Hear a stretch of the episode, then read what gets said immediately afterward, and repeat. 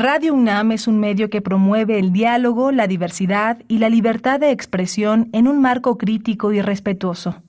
Los comentarios expresados a lo largo de su programación reflejan la opinión de quien los emite, mas no de la radiodifusora.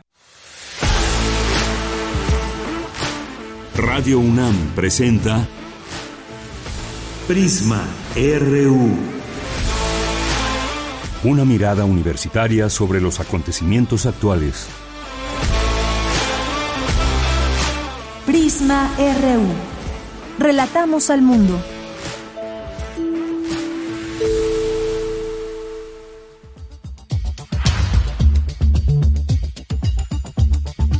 Muy buenas tardes, muchas gracias por acompañar este espacio. Ya es la una de la tarde con cuatro minutos. Bienvenidas, bienvenidos a Prisma RU, parte de la programación de Radio UNAM, este informativo de una a tres de la tarde. Les saludo con mucho gusto a nombre de todo el equipo. Soy de Yanira Morán y mucha información, como todos los días, este día previo a nuestro 15 de septiembre, eh, Día de la Independencia de México, y también los festejos, los festejos que cada año se llevan a cabo en nuestro país.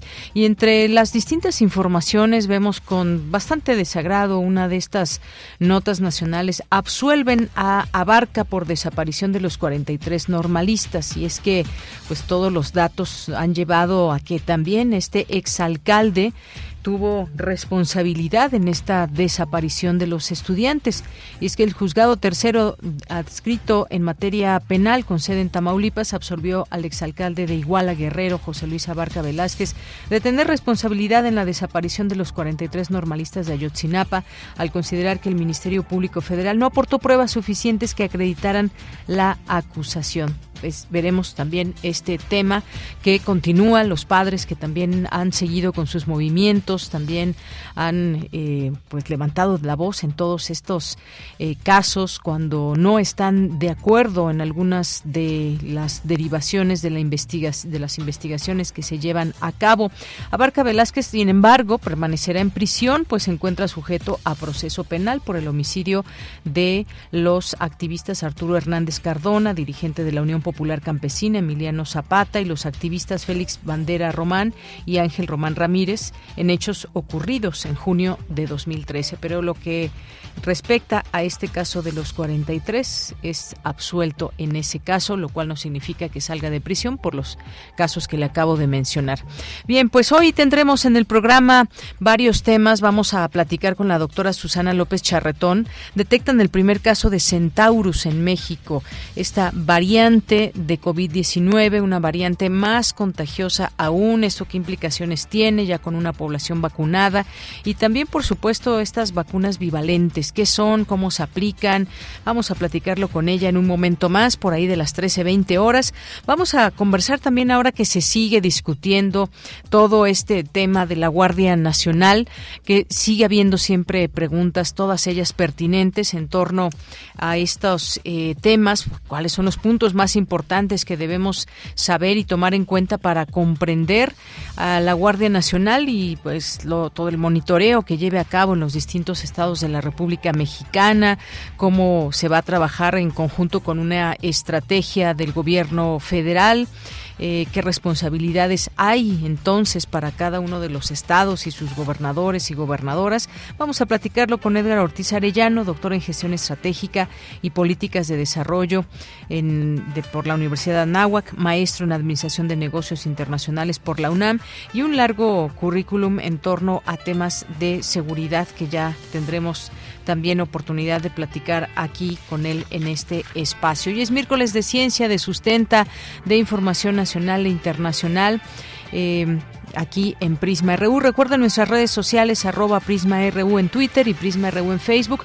Vamos a hablar también en los temas internacionales sobre la guerra en Rusia. ¿Por qué ya se ha hecho una guerra tan larga que está causando este, eh, este, estos tiempos? ¿A quién le está afectando más? Eh, ¿Quiénes son los países directamente involucrados, pero también los indirectamente involucrados? ¿Y qué se espera de aquí al futuro en esta guerra que libran Rusia y Ucrania. Así que quédese con nosotros aquí en Prisma RU. Desde aquí relatamos al mundo. Relatamos al mundo. Relatamos al mundo.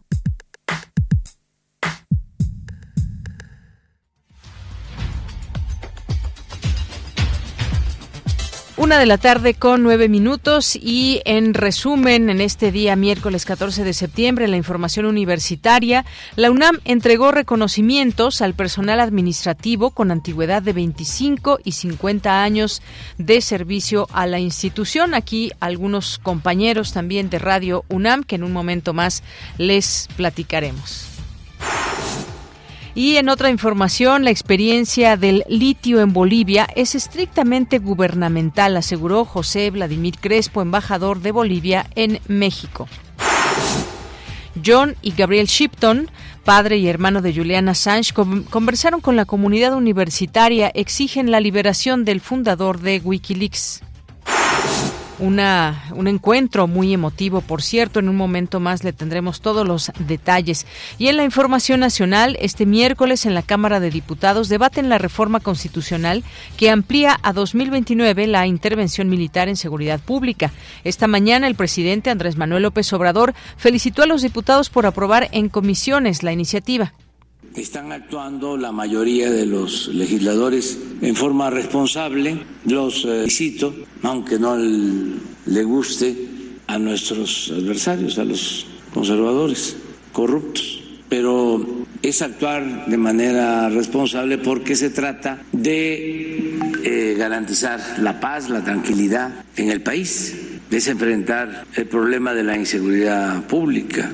Solamente los retrógradas, facciosos, corruptos, que están enojados porque ya no tienen los privilegios que tenían antes, ya no mandan, ahora manda el pueblo, son los únicos que están obnubilados, cegados, en una actitud irracional.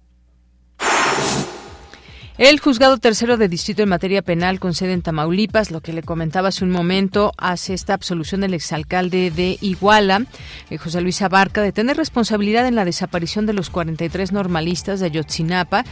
Considera que el Ministerio Público Federal no aportó pruebas suficientes que acreditan la acusación. También escucharemos en su momento lo que digan, lo que derive de todo ello por parte de la defensa de los familiares de los 43 estudiantes desaparecidos.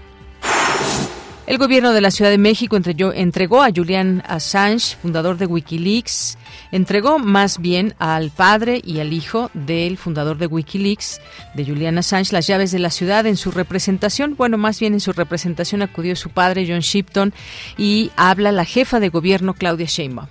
Es para mí un honor el día de hoy darle las llaves de la ciudad a Julian Assange. Es un acto simbólico de lo que representa la Ciudad de México y lo que representa la libertad de expresión y las libertades. Está aquí su familia para recibir esta llave de la ciudad. Esta es una ciudad progresista que siempre ha defendido las grandes libertades, que ha defendido la independencia. Y para nosotros eso es lo que representa Juliana Sánchez. Representa la verdad, representa la libertad de expresión. Y nunca en ningún lugar del mundo puede ser eso perseguido. Por eso, porque refrendamos en la ciudad la libertad como ciudad de libertades, porque refrendamos hoy en este mes patrio la independencia y porque refrendamos siempre, siempre la libertad de expresión, sea Julian Assange bienvenido a través de su familia a la Ciudad de México.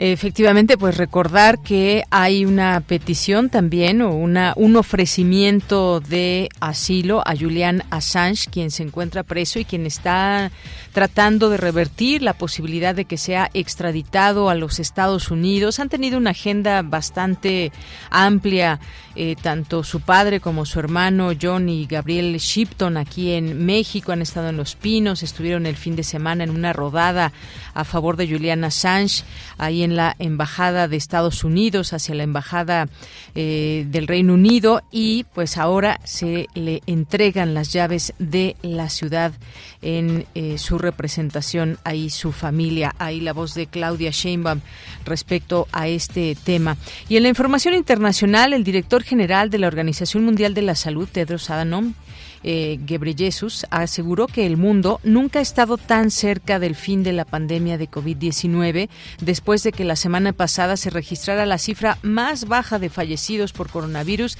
desde marzo de 2020. El ataúd de la reina Isabel fue trasladado al Palacio de Westminster. El rey Carlos III, sus hermanos y otros integrantes de la familia real participaron en la procesión.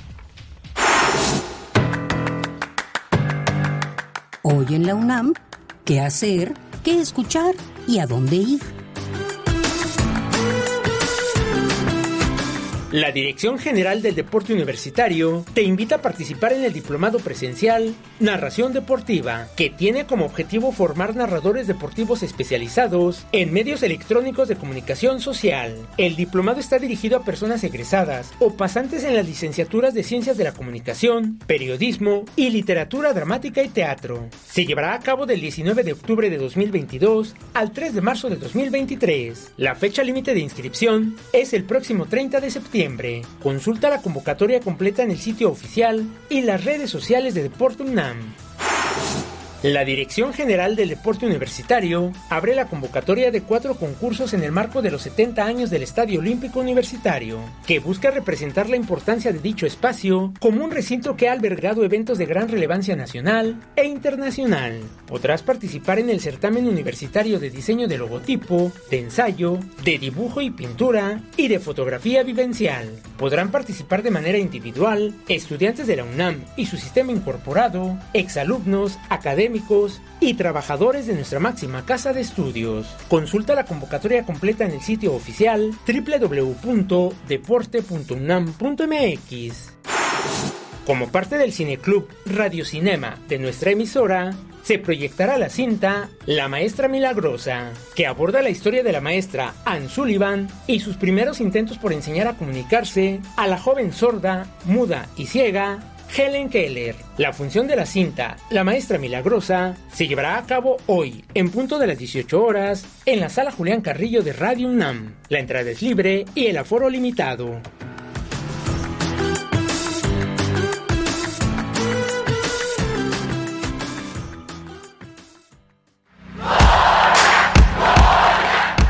Campus RU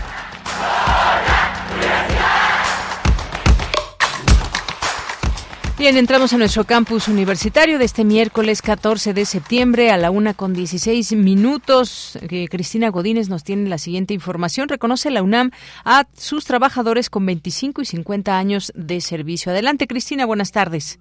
Hola, ¿qué tal, Deyanira? Un saludo para ti y para el auditorio de Prisma RU. Durante la ceremonia, el rector Enrique Graue dijo que con este tipo de eventos se reconoce el esfuerzo, la constancia y el compromiso del personal administrativo para con la UNAM. Universidad que es de todas y todos nosotros y a la que nos entregamos con pasión y sin cortapisas desde nuestras más distintas y diversas tareas.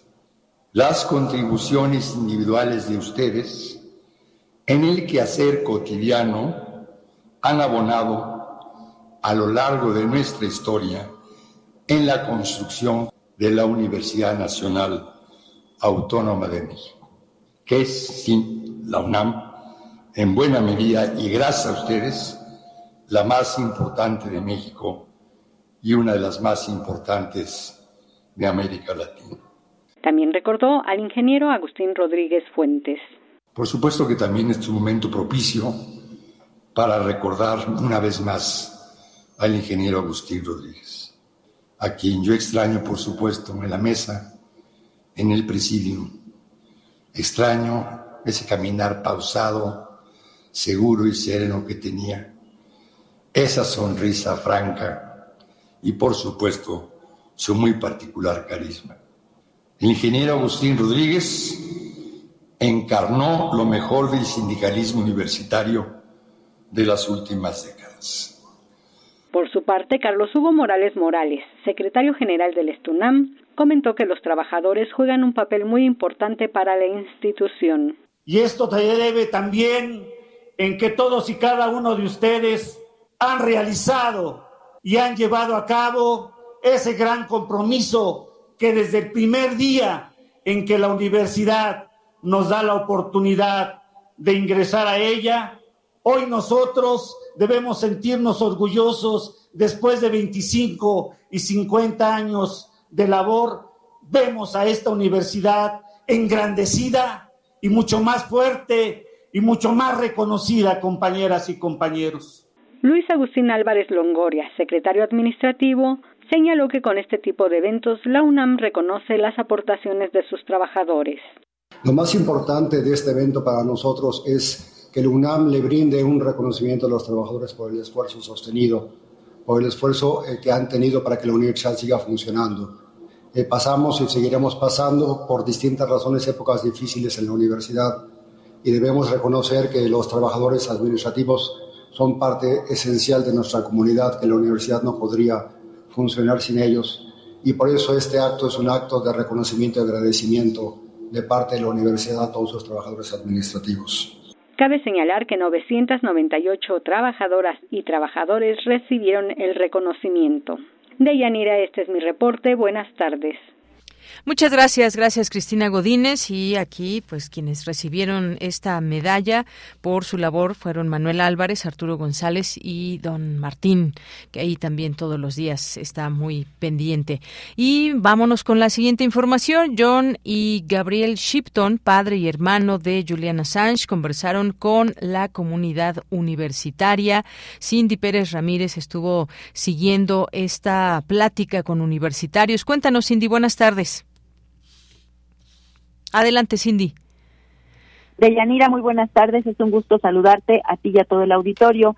Como parte de su visita a la Ciudad de México, debido a que fueron invitados por el presidente Andrés Manuel López Obrador para las fiestas patrias, los familiares del periodista Julián Assange se presentaron en el aula magna de la Facultad de Filosofía y Letras de la UNAM para exigir al gobierno norteamericano y británico la liberación del activista y que, bueno, se acepte la solicitud de asilo político que el gobierno de Andrés Manuel le ha ofrecido. John Shipton, acompañado de su hijo Gabriel, resaltó que pese a no ser responsable de ningún crimen, su hijo Julián Assange ha sido sometido a trato cruel y maligno por más de 13 años, solo por haber evidenciado los crímenes de guerra perpetrados por Washington en Irak y Afganistán. Vamos a escucharlo en voz de su traductor. Por eso es que estamos acá en solidaridad y nuestro deber en este momento ahora se hace, primero, defender la Organización de Naciones Unidas, segundo, la Declaración de los Derechos de Humanos, tercero, la convención, las convenciones del asilo, y cuatro, preservar la capacidad entre los ciudadanos de hablar sobre una base de conocimiento de, para poder elevar a nuestras comunidades y a nuestras familias. Y también un punto que es muy importante es que la sabiduría y el genio de la, de la sociedad viene del pueblo. Los gobiernos pretenden que no es así. De Yanira en la UNAM, Gabriel Shipton aseguró que pese a que los procesos legales contra su hermano están viciados de origen, aún tiene una oportunidad para que la Suprema Corte de Gran Bretaña evite su extradición a Estados Unidos luego de que hace dos semanas se admitió una apelación en ese sentido. Vamos a escucharlo también en la voz de su traductor. El procedimiento legal que se está haciendo realmente es una pantalla que cubre, cubre la prosecución, el perseguimiento que se le está haciendo a Julián. En la Embajada de Ecuador, por ejemplo, la em, empresa, la compañía de seguridad, se hizo parte o se fue tomada por la CIA entonces ellos tuvieron la oportunidad de poner cámaras, poner micrófonos y hacer grabaciones de todas las actividades de Julian eh, con intelectuales que lo visitaban, con sus abogados, hasta con sus doctores.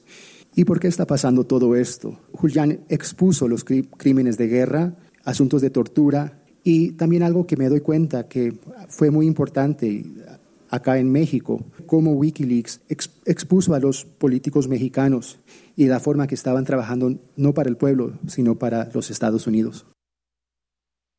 Deyanira, cabe señalar que en este diálogo con, con universitarios se convocó a una manifestación el 8 de octubre a las 12 horas frente a las embajadas de Gran Bretaña y Estados Unidos en apoyo del activista de Internet conocido por ser el fundador, editor y portavoz del sitio web Wikileaks.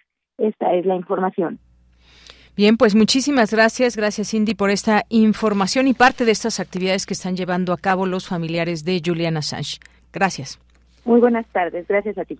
Y bueno, pues continuamos con más información. Comparte el embajador de Bolivia en México la experiencia de la industrialización del litio en su país, un tema también interesantísimo porque en México ya se está gestando esta empresa y escuchar quienes han tenido ya experiencia en ello, sin duda resulta de interés. ¿Qué tal, Vicky? Te saludo con mucho gusto. Muy buenas tardes. ¿Qué tal? Igualmente, muy buenas tardes a ti y al auditorio de Prisma RU. En Bolivia el litio se encuentra en lagos y salares y para el proceso de industrialización se contó con la participación de cinco de las nueve universidades más importantes de este país para la investigación, así como de la MEXIT, la cooperación técnica entre México y Bolivia, con quien se tiene un convenio de investigación, y la proyección de firma de convenio para 2022 con empresas de litio de los países. Es decir, que la experiencia de litio en Bolivia es estrictamente gubernamental.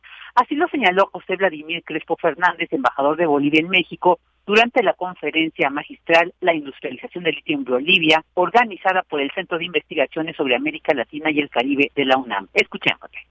El asunto es que la experiencia nuestra es estrictamente gubernamental. No hemos tenido experiencia de empresas no bolivianas y no hemos tenido experiencia de empresas bolivianas privadas en el tema de la industrialización del litio. En Bolivia, la experiencia de industrialización del litio es una experiencia estrictamente gubernamental. Hasta ahora estamos en un nivel, en un estado de situación que hemos empezado a trabajar de acuerdo a un plan. Hemos empezado a trabajar ahora nuestro relacionamiento externo en el tema del litio. El embajador dice que son tres bases normativas de los salares de Bolivia los que han enmarcado la industrialización del litio, como fue la Constitución Política del Estado en 2009, la Ley de Minería y Metalurgia en 2014 y la Ley de Creación de la Empresa en 2017. La primera etapa de industrialización de litio señala es extraer de la salmuera el carbonato, cloruro e hidróxido de litio, que luego se convierten en materiales catódicos con los que se producen las baterías de litio. Y entre otros procesos en Bolivia ya se llegó hasta la creación del primer automóvil con este tipo de batería. Escuchemos. Vamos a trabajar cuatro fases. Hemos acabado la segunda y estamos entrando a la tercera fase. Hemos empezado a licitar las fábricas de baterías de litio. Las vamos a tener funcionando a partir del próximo año. Hasta ahora tenemos industria, esta fábrica que les he mostrado de 350 mil toneladas de hidróxido de litio y la otra de carbonato de litio. El carbonato de litio es el antecedente de las baterías. Es el que vale 70 mil dólares la tonelada. Vamos a producir a partir de abril del próximo año nosotros 15 mil toneladas de carbonato de litio que irá a las fábricas, pero si le ponemos valor a eso, pues estamos hablando de más de mil millones de dólares. Ahí están las primeras baterías, había una planta piloto de baterías y que estas baterías ya se las utiliza en bicicletas, en material de la producción minera y hemos logrado hacer el primer automóvil con batería de litio. El embajador también señaló que la lógica de industrialización del litio en Bolivia ha generado que el Producto Interno Bruto aumente de cerca de 10 mil millones a 40 mil millones de dólares. Y después de haber sido, después de Haití, el país más pobre de América Latina, se logró bajar la pobreza de 61 a 37%. Y actualmente se tiene la inflación más baja de América Latina con un 1.6%. Bella, esto es algo de esta información que escuchamos hoy sobre la experiencia de Bolivia en la industrialización del litio. Muy bien, pues muchas gracias Vicky, buenas tardes. Buenas tardes. Continuamos. Queremos escuchar tu voz. Síguenos en nuestras redes sociales. En Facebook como Prisma RU y en Twitter como arroba PrismaRU.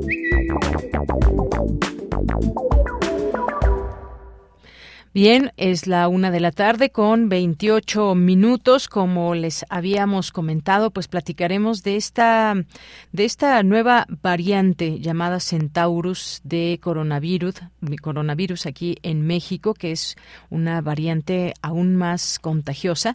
Bueno, vamos a platicarlo con la doctora Susana López Charretón, que es viróloga, especialista en el estudio de la biología celular y molecular de la infección por rotavirus y astrovirus. Sus líneas de investigación también se centran en la genómica funcional de la interacción virus-célula huésped, así como en aspectos de epidemiología, diagnóstico y metagenómica viral de enfermedades emergentes. ¿Qué tal, doctora? Bienvenida. Buenas tardes.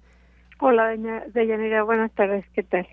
Pues eh, leyendo sin duda con mucha atención eh, esta detección del primer caso aquí en nuestro país de Centaurus, dado que ya se había detectado en otros países, y se habla de que es una, una variante más contagiosa, como en su momento también se dio a conocer que las nuevas variantes son más contagiosas que las anteriores, y pues se dio esta información del primer contagio con esta subvariante de COVID-19 BA.2.75 que comúnmente o más fácilmente la ubicamos como Centaurus aquí en la Ciudad de México. Esta detección, de acuerdo con información del Instituto Nacional de Medicina Genómica eh, a la plataforma de ciencia internacional GISAID. Y pues queríamos saber, preguntarle que eh, cómo ir entendiendo también todas estas variantes y por qué se habla de que son más contagiosas, doctora. Sí, mira, esta esta variante es una digamos, una subvariante, un sublinaje de Omicron. Sigue siendo eh, principalmente Omicron. Nada más que tiene algunos cambios con Omicron y eh, hay varios sublinajes de Omicron. Ustedes han oído de la BA4 o de la BA5. Esta es la BA2.75, que, que lleva varios meses ya circulando en India. Es pues una más de las subvariantes que tiene esta Omicron y eh, puede ser que sea un poco más contagiosa, pero lo que es claro es que eh, es eh, no causa ninguna mortalidad mayor en ningún caso. Y lo que sí es claro es que eh, apenas cubre del 1 al 2.2% de todas las los virus que andan circulando. Entonces en realidad pues sí es un hallazgo no pero no no parece que haya en este momento mucha alarma por por esta variante Ahora, el nombre de Centaurus es, es, es, un invento, porque el único que puede nominar, digamos, darles nombres oficiales a las variantes es la Organización Mundial de la Salud y como ustedes habrán notado, todos los nombres eh, son letras griegas. Centaurus no es una letra griega ni está reconocida como tal en la en la OMS, en la Organización Mundial de la Salud, así es que pues este, en realidad la conocemos como BA 2.75. Así es. Y pues todo lo que se va conociendo también en algunos momentos va cambiando los síntomas o van siendo distintos o incluso podríamos decir, y esto es algo que una respuesta que no se tenía al inicio cuando iban cambiando estas o surgiendo estas subvariantes o variantes de si eran menos letales o no. Hoy se puede afirmar esto de que las nuevas variantes o subvariantes son menos letales o por supuesto que también tenga que ver la, la vacunación? Claro, es que esos son los dos elementos que no podemos disociar. Sí son, eh, eh, eh, o sea, viéndolo desde arriba, digamos, son menos letales. Hay muchísimo menos mortalidad en el mundo con estas variantes, pero no sabemos si es porque las variantes en sí se han vuelto, digamos, algo menos grave, o sea, están causando enfermedades menos graves. En realidad ya tenemos la gran mayoría de las personas inmunidad contra estos virus. Y entonces nos estamos protegidos contra enfermedad severa y muerte. Entonces es muy difícil ahora ya poderlo eh, discernir. Efectivamente. Y pues por otra parte también lo que estamos viendo en otras eh, partes del mundo son las vacunas que continúan estos distintos programas. Algunos países pues todavía no acaban toda esta, eh, esta posibilidad de que su población esté vacunada, pero también ya hay nuevas eh, noticias en torno a que, a que hay vacunas bivalentes contra la COVID y cómo se puede proteger de todas las variantes del coronavirus. ¿Qué es una vacuna?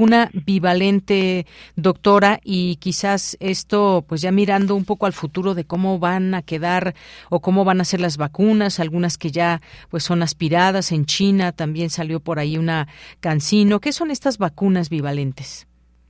Sí, eh, sí, sí, sí, se recuerda a todo el mundo lo que tenemos ahorita como vacuna, todas eh, nos eh, eh, nos presentan al sistema inmune eh, la espícula o el spike del SARS-CoV-2. Y esa es eh, la vacuna que estamos normalmente, eh, se está normalmente dando. Y ese spike representa la, la, la, el spike de la cepa original, de la cepa de Wuhan, la cepa que primero eh, se detectó en el mundo. A medida que ha ido avanzando la vacunación y, bueno, la cantidad de variantes que ha habido, se ha visto que la respuesta de los anticuerpos contra esta variante o la, la respuesta de los anticuerpos ya no reconoce tan bien a las nuevas variantes, ya no reconoce igual de bien, digamos, a, las variantes de Omicron. Entonces es por esto que Moderna y Pfizer, que son las dos compañías que hacen vacunas de RNA, han hecho una vacuna bivalente en la que están, digamos que mezclando el RNA que da lugar al spike de Wuhan, que es la original, y al spike de Omicron, que es la variante más reciente. Esa es, esa es una vacuna bivalente con la esperanza de aumentar, digamos, la, la amplitud de los anticuerpos que nos protegen. Y pues eh, también esto que se ha hablado de estos tipos de vacunas, ¿cómo, ¿cómo ve usted esta inoculación en el mundo? Es decir, hay algunos países que ya incluso van en una segunda o tercera vuelta, otros países que siguen intentando que toda su población esté vacunada. Eh, las niñas y los niños que fueron, digamos, el... Eh, las personas que fueron, digamos, hasta la última parte, que están siendo vacunadas. ¿Esto cómo fue, ya podemos quizás ahora decir, fue la manera correcta o qué es lo que está pasando alrededor del mundo? Si una de las preguntas también que tiene mucha gente es si de aquí en adelante la vacuna del coronavirus será, por ejemplo, como la vacuna de la influenza, que cada año se tendrá que poner alguna, si es eh, alguna marca en específico, estamos también frente a posibilidades de otras nuevas vacunas, incluso en México que se está desarrollando pues algunas vacunas. ¿Qué, podemos decir en este aspecto? Pues eh, inicialmente yo diría que hay una gran desigualdad y eso es desafortunadísimo porque mientras que hay países eh, que ya van por su quinta refuerzo, ¿no? Hay países que no han recibido vacuna, principalmente países pobres en África y en Centroamérica. Entonces, eh, la OMS organizó desde el inicio una, una, digamos, una iniciativa que se llama COVAX, en la que los países se, eh, que tenían, digamos, más mayor poder adquisitivo y de producción de vacunas se comprometían a, hacer eh, repartición subsidiada, digamos, a todos los países de este tipo de, de las vacunas. Pero, pues, desafortunadamente, como que el sistema no ha funcionado muy bien y seguimos teniendo, bueno, pues inclusive en nuestro país, por ejemplo, todavía la población infantil está lejos de ser cubierta. Entonces, pues eh, esa desigualdad es, en un mundo ideal todos debíamos de tener por lo menos dos vacunas primero y después ya empezar a pensar en mayores refuerzos, pero pues la cosa no es así, ¿no? eh, el temor de, de, la enfermedad tan severa que causaba este virus ha hecho que los países que tienen la posibilidad pues eh, eh, den refuerzos a las personas que ven que su inmunidad va bajando, inclusive, más bien, eh, máxime a las personas mayores de 65 años o con comorbilidades para evitar eh, que tengan enfermedad severa. Eh, pero eso no, no sabemos eh, qué tan, digamos, qué tan práctico es en la vida real, porque eso está representando ya un gasto económico aún para los países más digamos, más afortunados que tienen más eh, eh, dinero, ya está representando un gasto excesivo, ¿no? El tener vacunadas a las personas por cuatro veces contra la misma enfermedad, pues no parece ser lo más eh, rentable. Y no sabemos esto de, si va a tener que ser anual, pues la realidad es que no lo saben. Tenemos que dejar seguir corriendo un poco la inmunidad de las personas pero lo que sí se está viendo, que es una de las cosas que tú mencionabas desde el principio, es que ha bajado mucho la mortalidad. Esto ha sido gracias a, la inmunidad por vacunas y también gracias a la inmunidad que nos ha generado a las personas que se han enfermado. Entonces, sí parecería como que vamos a llegar a un momento no que nos descuidemos, pero que ya requiramos solamente quizás una vacuna anual, aunque pues eso van dos años, todavía no podemos hablar de esa historia.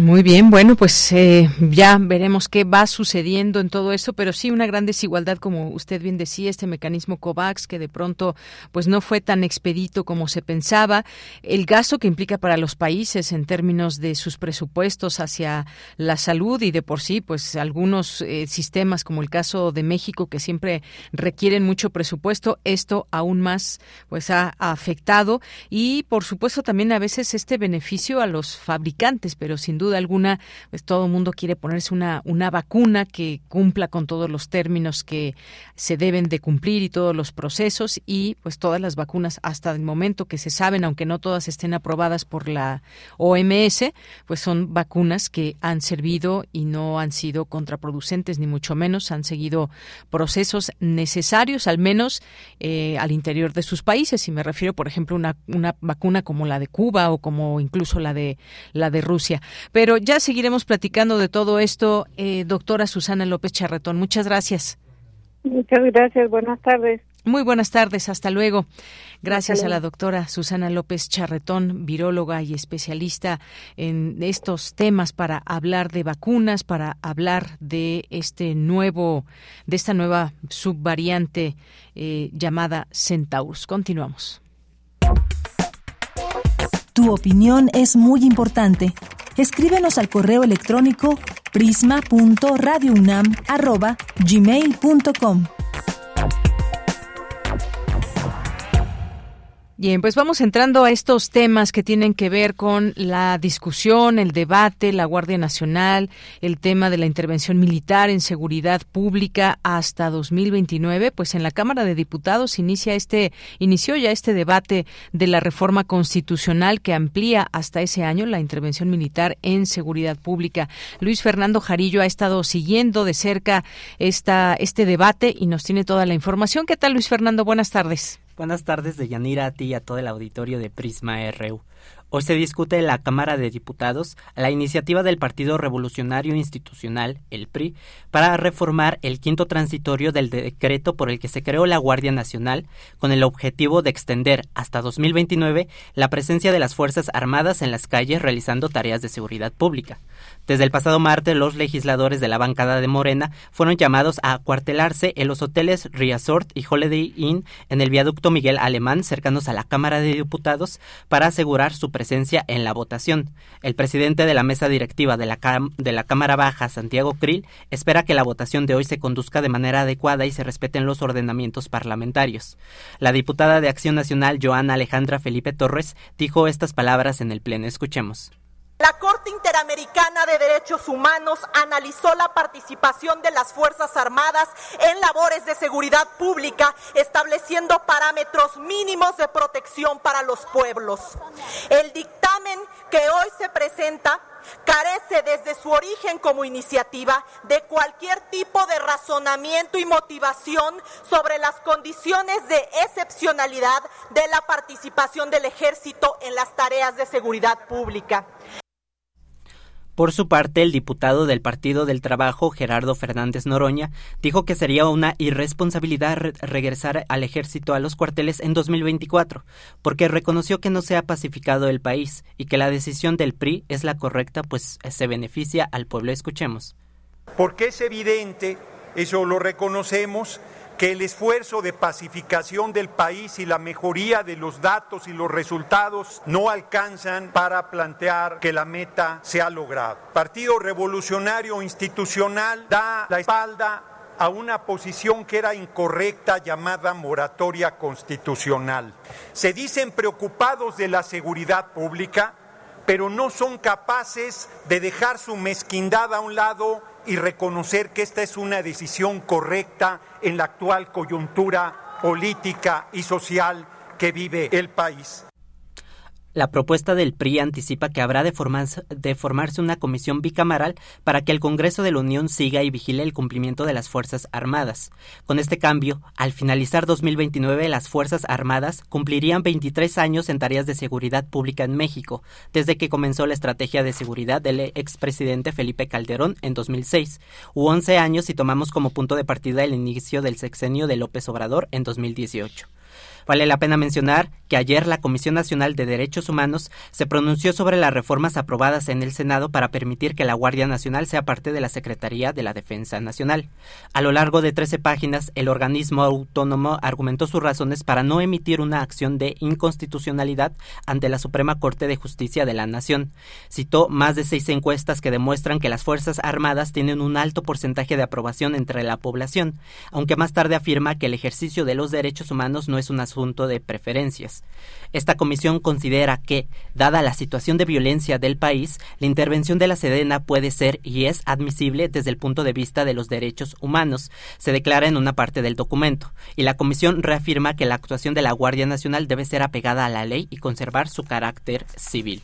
La CNDH afirma que una de las razones para, que, para que la Sedena tome el control de la Guardia Nacional es la complejidad y la diversificación del crimen organizado, que han constituido un escenario de emergencia. También cita la necesidad inmediata de superar los obstáculos administrativos y de disponibilidad de recursos.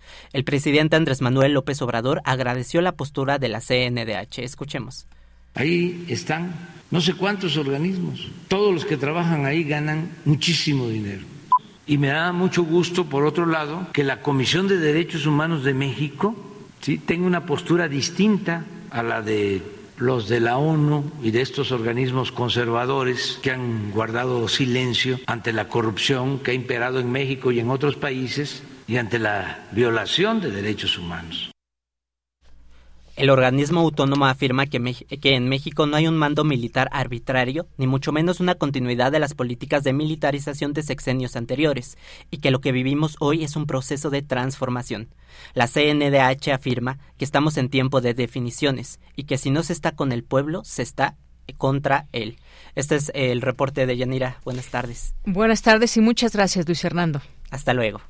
Y bien, continuamos, ya está en la línea telefónica, vamos a seguir hablando de este tema y hacia dónde nos lleva estas, eh, pues estas reformas que seguramente pasarán pese al debate álgido y por lo que hemos visto, pues quien hacen quienes hacen mayoría y ahora también con el apoyo del Partido Revolucionario Institucional.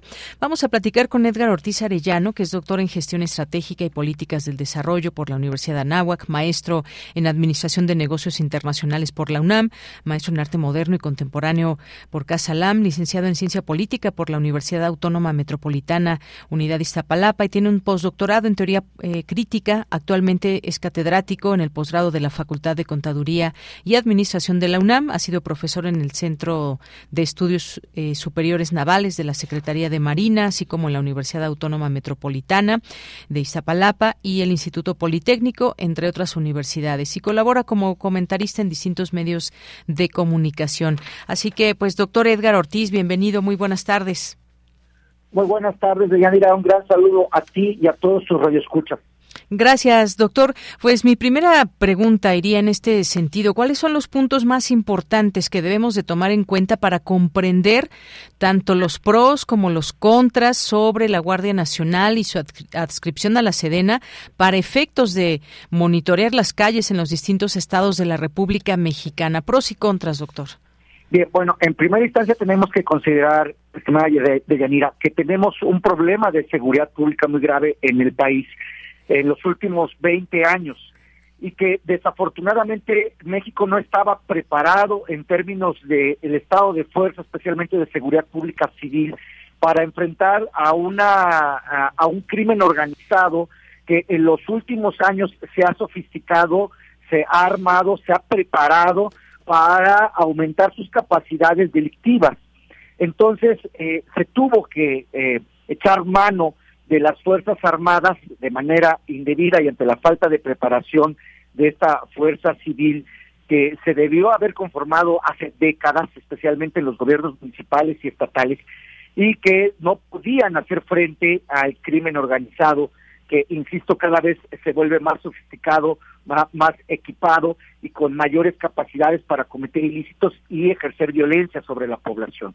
Entonces no había otra fuerza más que las Fuerzas Armadas, en particular el Ejército y la Marina, para eh, poder hacer frente a los problemas de seguridad que vivía y que vive actualmente el país.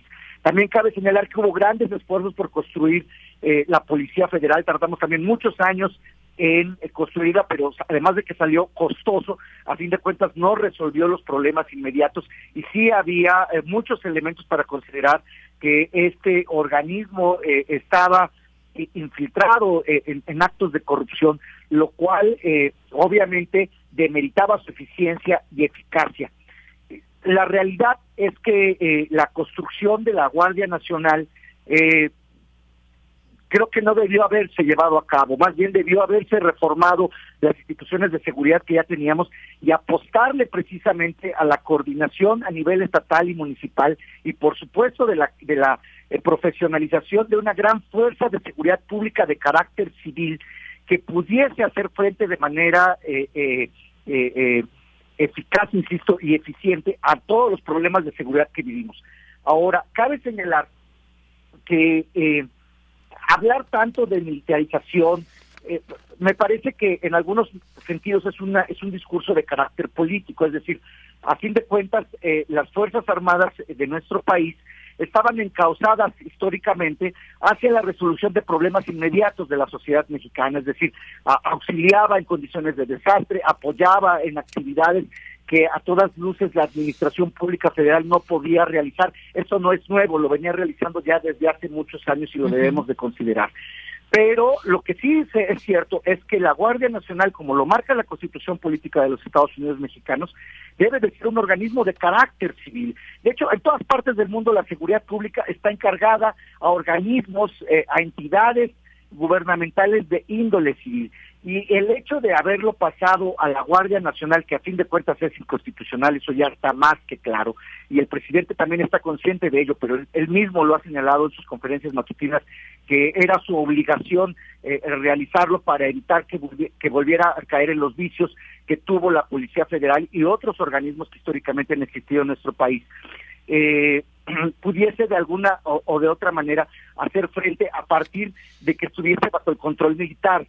Esta eh, propuesta, eh, insisto, además de que es anticonstitucional, pues eh, pone en entredicho la gran popularidad que tienen las Fuerzas Armadas. Escuchábamos en la nota que, me precedió que efectivamente el, el, ejército, la marina, tienen una gran aceptación entre la población. Históricamente, a partir del siglo XX, el ejército y, la, y, la, y la Armada de México siempre han tenido eh, una gran condescendencia en la población, no se tienen tienen eh, un buen ánimo con la población porque a fin de cuentas, a diferencia de otros países en América Latina, nuestro ejército es un ejército eminentemente popular, es decir, surgido de las bases populares de la nación mexicana.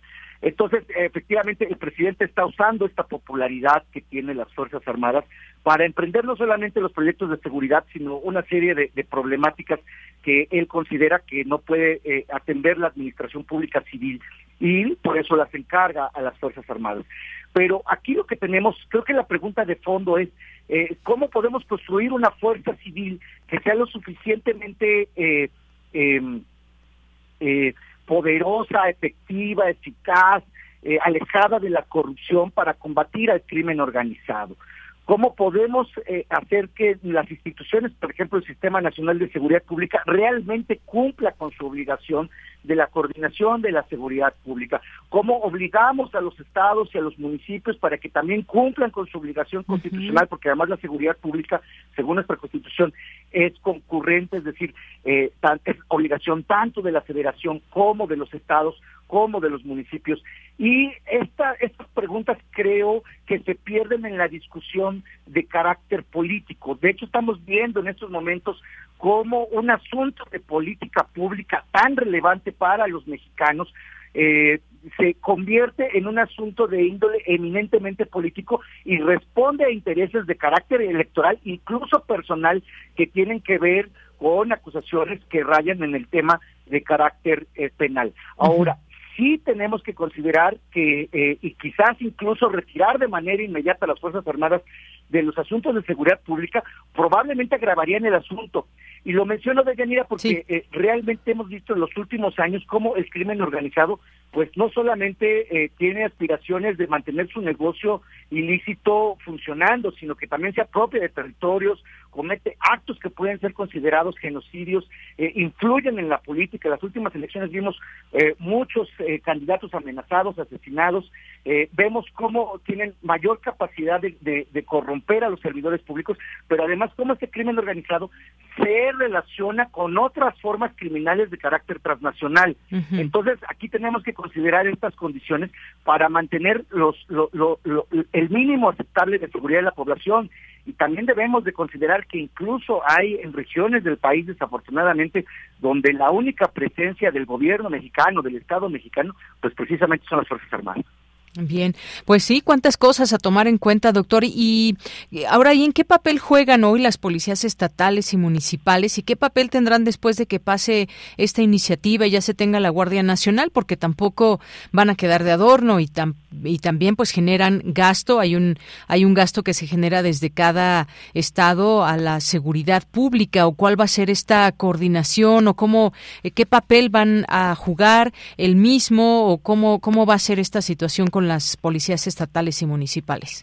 Aquí el problema es que tenemos que ver que la Guardia Nacional ya en una operación a gran escala, lo que pudiese hacer es debilitar todavía aún más a las fuerzas de carácter estatal. Es decir, desafortunadamente para muchos gobernadores les es mucho más fácil eh, pedir auxilio a las Fuerzas Armadas, en este caso a la Guardia Nacional, que profesionalizar, preparar, capacitar, adiestrar, equipar eh, pasar a sus, a sus fuerzas eh, policiales por controles de confianza, es mucho más complicado para ellos que pedirle apoyo a la Marina, al Ejército o a la Guardia Nacional. Eh, eso eh, me parece que puede tener un, un, incentivo perverso. ¿Qué quiero decir con esto? Es decir, que en vez de que la Fuerza Nacional sea una, una, un organismo que coadyuve a las actividades que les toca por ley a las fuerzas estatales, eh, se convierta en la fuerza principal y las fuerzas estatales, pues eh, como, como se diría coloquialmente, pues simplemente están de adorno y eh, los gobernadores de alguna u otra manera evitar un tema que a todas luces les afecta también de carácter político, es decir, la seguridad pública es un tema que afecta directamente el, el, ánimo político electoral de los ciudadanos. Entonces, el, el crear esta fuerza puede generar un incentivo perverso pero también es cierto que en lo que logramos la profesionalización, la capacitación, pasar por controles de confianza a todas las fuerzas estatales del país, pues eso va a tardar y además tiene que existir la voluntad política por parte de los gobernadores para realmente construir policías estatales de manera eh, muy eficaz. Creo que también tenemos que voltear hacia el Sistema Nacional de Seguridad Pública que, que, es un organismo que lo controla el Secretariado Ejecutivo, que debe de encargarse de esta coordinación entre las policías estatales y municipales. Y paradójicamente que este organismo que es el, eh, involucrado no está en el centro de la discusión, lo que está en el centro de discusión son otros temas para los legisladores, especialmente eh, en particular las Fuerzas Armadas y la Guardia Nacional, y la relación que pudiesen tener con el gobierno, con el presidente de la República. Pero no nos damos cuenta de que ahí hay una instancia federal que debe de encargarse de estos asuntos y que debe de, estar pendiente y atento a la coordinación que se debe de generar y de verificar que los procesos que tienen que realizar los gobiernos estatales realmente sean eficaces. Es decir, en vez de que el presidente esté pensando en una fuerza de 500 mil, como lo mencionó eh, en la conferencia matutina, de, de, de, casi 500 mil efectivos, lo cual no es, me parece que las cifras no son las correctas, eh, eh, debería de estar pensando en una gran fuerza municipal y estatal a nivel nacional que incluso sería superior a esa cifra de los 500 mil que él menciona y que efectivamente pudiesen tener mayor eficacia por el conocimiento geopolítico, geográfico de la zona, las costumbres, la sociedad, eh, eh, etcétera, las condiciones culturales que pudiese tener mayor eficacia que tener una fuerza tan grande de 500 mil. Entonces, de, entrada me parece que eh, eh, este asunto de la Guardia Nacional, que ya prácticamente es un asunto consumado, y que la participación de las Fuerzas Armadas también es un asunto consumado por lo menos hasta el 2029, o por lo menos en lo que dura este sexenio, eh, también debería de estarse pensando paralelamente cuál va a ser la función y qué vamos a hacer para resolver el asunto de los de las fuerzas estatales y cuál va a ser la obligación de los gobernadores y de los presidentes municipales en este trabajo de proximidad con la ciudadanía. Es una función vital la seguridad pública, especialmente para los gobiernos municipales, que además también sufren de grandes problemas de corrupción al interior de, de, sus corporaciones eh, locales y que no se, que se han hecho esfuerzos no solamente en estos sexenios, desde sexenios anteriores, y que no se ha logrado. Entonces tiene que haber una, una actividad conjunta. Con eso no quiero caer en el, en el en los en los lugares comunes de que la seguridad es una, un asunto que debemos de resolver todos. Por supuesto que lo necesitamos muchos muchos temas, pero lo que sí se tiene que hacer es que eh, no debemos de, de, de tapar un hoyo y abrir otro. Y también nuevamente la concentración de, eh, de la seguridad en unas cuantas manos genera tendencias autoritarias, genera procesos antidemocráticos, da poder a quien no debe de tenerlo, eh, genera suspicacias como las que estamos escuchando en todos los medios de comunicación sobre la militarización de, eh, del ejercicio del poder, más que del, del país, del ejercicio del poder, genera ese tipo de suspicacias. Y obviamente provoca que los contrapesos que están marcados en todos nuestros elementos constitutivos como nación en términos políticos, pues se, se, vean eh, de manera acelerada reducidos. Entonces, sí tenemos que mirar primero hacia las instancias federales que están encargándose de esta coordinación con los estados y también tenemos que mirar hacia los gobernadores. Tendríamos que revisar, de Yanira, qué gobernadores están haciendo un buen papel en términos de seguridad estatal, quienes tienen ya sus controles de confianza muy eficaces, quienes tienen su capacitación, quienes tienen bien pagados a sus policías, eh, cuáles son sus resultados en términos de indicadores más allá de lo que se anuncie en términos mediáticos de que de que eh, eh, eh, hicieron tantas detenciones o que se redujeron los índices tales, lo que se tiene que revisar son indicadores con metas muy precisas y eso lo tenemos que revisar tanto a nivel estatal como a nivel municipal y creo que en ese sentido la ciudadanía va a jugar un papel importante en la forma, a partir de, de, de qué tipo de gobernantes queremos elegir en esos, en esos, en esos, en esos ámbitos de gobierno. Claro que sí.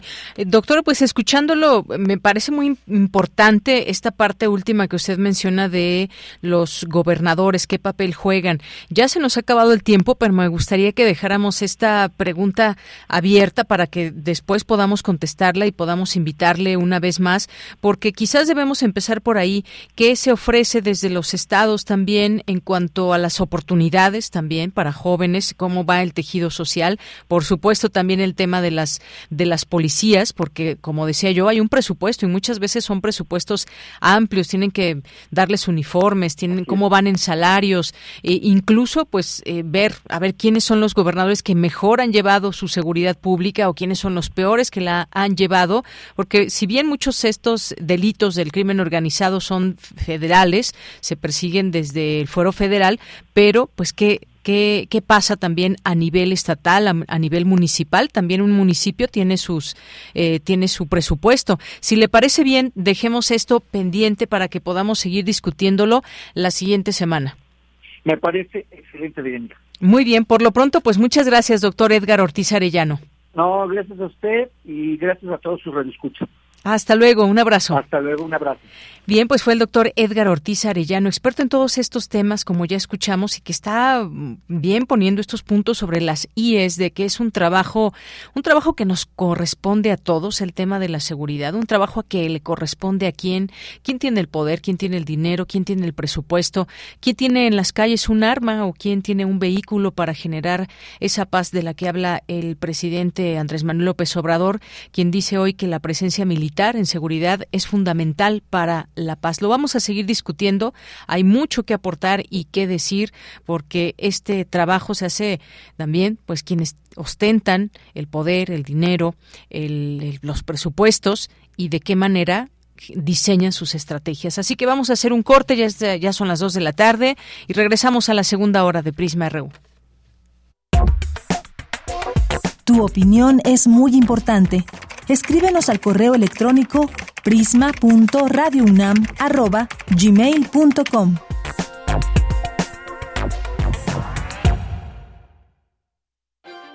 UNAM. 100 años de muralismo.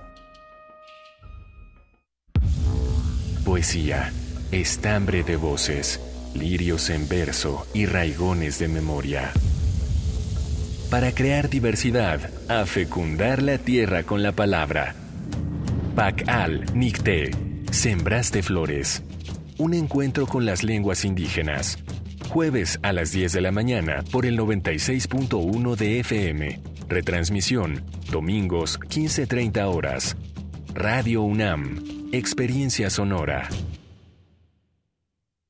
Las niñas, niños y adolescentes de México tenemos un superpoder. No, no es volar, ni una supervelocidad. Nuestro superpoder es que nuestra voz se escuche en todo México. ¿Y sabes para qué nos sirve? Para que quienes toman decisiones en este país nos escuchen y juntos podamos moldear un mejor futuro. Escucha nuestras voces en los resultados de la consulta infantil y juvenil 2021 que organizó el INE en INE.mx. Mi INE es valioso porque nos escucha y nos une.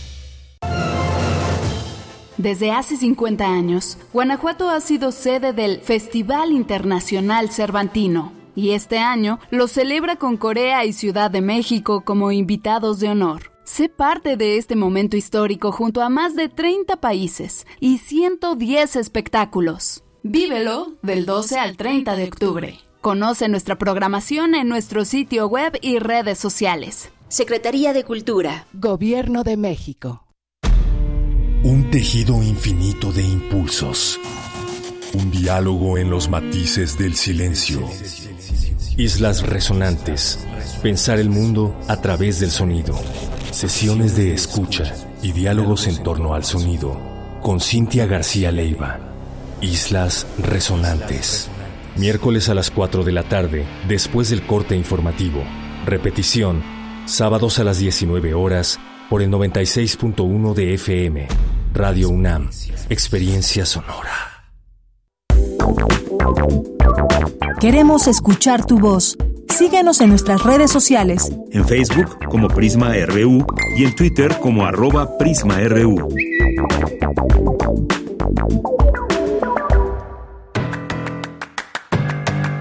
Mañana en la UNAM, ¿qué hacer? ¿Qué escuchar? ¿Y a dónde ir? ¿Sabías que el Festival Cultura UNAM ha preparado para ti diversas actividades como ópera, danza, teatro y música, entre otras? Son más de 100 actividades, 500 artistas y 28 sedes. El Festival Cultura UNAM se llevará a cabo del 30 de septiembre al 16 de octubre de 2022. Consulta el programa completo en las redes sociales de Cultura UNAM.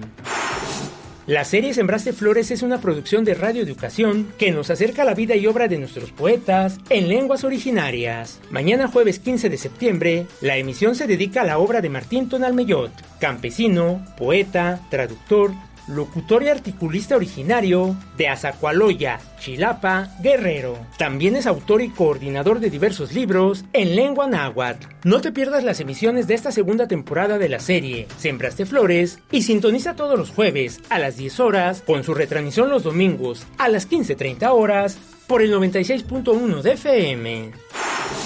Aún puedes visitar la exposición fotográfica Así se ve la minería en México, donde podrás descubrir todo lo relacionado con este sector y la importancia para la economía mexicana. Esta muestra se encuentra disponible en la Escuela Nacional de Trabajo Social en Ciudad Universitaria. La entrada es libre y el cupo limitado. Es indispensable el uso de cubrebocas. Para Prisma RU, Daniel Olivares Aranda.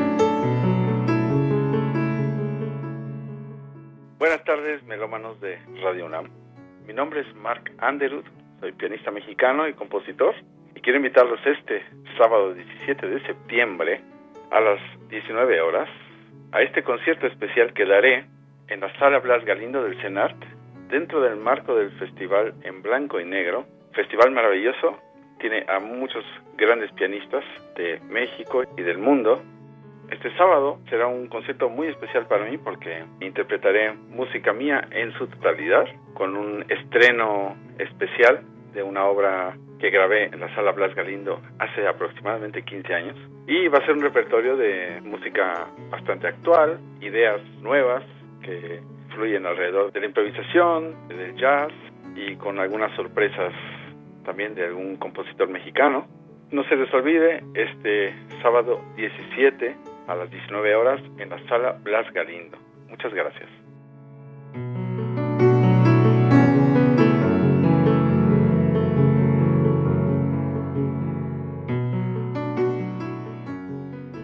Bien, estamos de regreso ya en la segunda hora de Prisma RU y tenemos, por supuesto, saludos a quienes nos escriben en nuestras redes sociales, arroba Prisma RU en Twitter y Prisma RU en Facebook. Y para ello nos acompaña Michelle González, quien se encarga de llevar nuestras redes sociales. ¿Cómo estás, Michelle? Hola, Deyanira, muy buenas tardes. Ay, perdón. Aquí ya estamos listas. Se metió un gallo por aquí. Sí, perdón. Eh, los nervios, los nervios se cierran la garganta.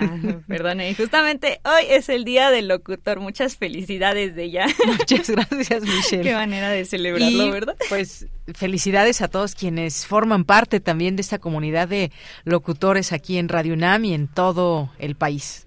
Así es. Y tenemos muchos saludos de los, de los radioescuchas. Eh, bueno, son bastantes, bastantes, la verdad. Pues vámonos rápido para que nos dé tiempo. Sí, bueno, tenemos este a Mario Navarrete Real que manda sus saludos a Guerrero Silver que eh, manda muchas felicitaciones por que te admira demasiado a tu labor y siempre está al pendiente del programa, aunque no siempre participa, siempre nos está escuchando. Muchas gracias. Muchos saludos. De igual forma, eh, tenemos a El Zarco, siempre que nos manda saludos y nos manda muy buenos tweets, a César Soto Bretzfer y a Jorge Morán Guzmán, que también eh, en, en, la celebración de, de, la UNAM, que reconoce a sus trabajadores con 25 y 50 años de servicio, les manda una felicitación muy efusiva desde el IPN. Eh, Ricardo Rodríguez también te manda saludos. Muchas este, gracias. siempre dando voces de verdad en Prisma RU. Y tenemos muchos saludos también por Facebook. eh, este es de Luis Insúa, quien eh, manda justamente una felicitación por el Día del Locutor y no solo a ti, sino también a todos los locutores de Radio UNAM. Muchísimas gracias, Luis. Y tenemos este también muchos comentarios sobre eh, este tema bastante eh, interesante de la policía militar, de la policía municipal, estatal y la Guardia Nacional, que eh, Edgar Ortiz nos comparte que concuerda que con su argumento tenemos que empezar con un proceso de abajo hacia arriba, policías civiles, profesionales y disciplinados. Muy bien. Bueno, pues muchas gracias, gracias Michelle y gracias a todas las personas que nos están escribiendo. Siempre les mandamos desde aquí muchos saludos. Por aquí algunos que se, eh, hay también eh, Michelle Daisy Parra, Patricia Rojo, Alejandro 2716, Emilio Cantú también, Mario Ficacci también muchos saludos. Orlando Gómez, eh, también por aquí nos decías de Jorge, por supuesto que siempre está muy pendiente. Jorge que nos platica Jorge Fra, que tiene un pariente militar y también aquí nos hace algunas acotaciones. Nos decía que cuando los juntaban con los policías para algunas acciones, mientras ellos mantenían su disciplina, las policías se divertían como chamaquitos. De ahí la necesaria disciplina del ejército a la Guardia Nacional, a la oposición nada le parece. Saturnino Trejo también, eh, el doctor Edgar Ortiz Arellano, con quien por cierto vamos a seguir platicando. Quedaron ahí varios temas que queremos abordar, sobre todo también en todo este panorama de la violencia, qué le corresponde a cada quien, a cada policía incluso que está en la calle, a cada policía de cada uno de los estados, eh, de los municipios, de, em, de comunidades que son muy pequeñas o son muy grandes, qué le corresponde a cada uno y cómo nos corresponde también la parte de los ciudadanos denunciar, hacer valer también nuestros derechos. Es todo un engranaje muy interesante. También nos dice Oscar Sánchez que le pareció que se abordaron muchos puntos a tomar en cuenta. Pues ya estaremos platicando eh, posteriormente adelante con el doctor. Eh, nos acaba de escribir Edgar Bennett también mandando muchas felicitaciones. Pedro Hernández eh, Del y también nos dice por aquí, bueno, creo que ya están interesándose en los en las cortesías que nos acaba de anunciar Dulce Wet. Sí, ya, ya comenzamos. Recuerden, estas cortesías son para el sábado 17 y domingo 18 en el CENART. La, bueno, la convocatoria, la dinámica ya está lista en Twitter, en un ratito en Facebook para que vayan a pedir sus cortesías. Son seis en total. Y también Armando Aguirre eh, comenta que el estado de Cebu se ve increíble rodeado de las banderas de México y si alguien está por ahí, por favor háganos llegar una foto a nuestras redes sociales para que se la podamos compartir a Armando Aguirre. Muy bien, bueno, pues por ahí si alguien va en esta zona de la ciudad, le agradeceríamos una foto sin que se vaya a distraer. Mejor si puede hacer la parada y tomar la foto, mucho mejor. Muchas gracias, Michelle. A ustedes, hasta luego. Hasta luego. Y nos vamos ahora con la sección de Sustenta, diseña grupo multidisciplinario de universitarios, viviendas 100% sustentables. Daniel Olivares nos habla de las características de estas viviendas.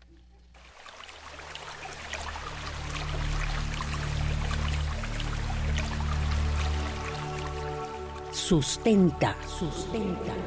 Innovación universitaria en pro del medio ambiente.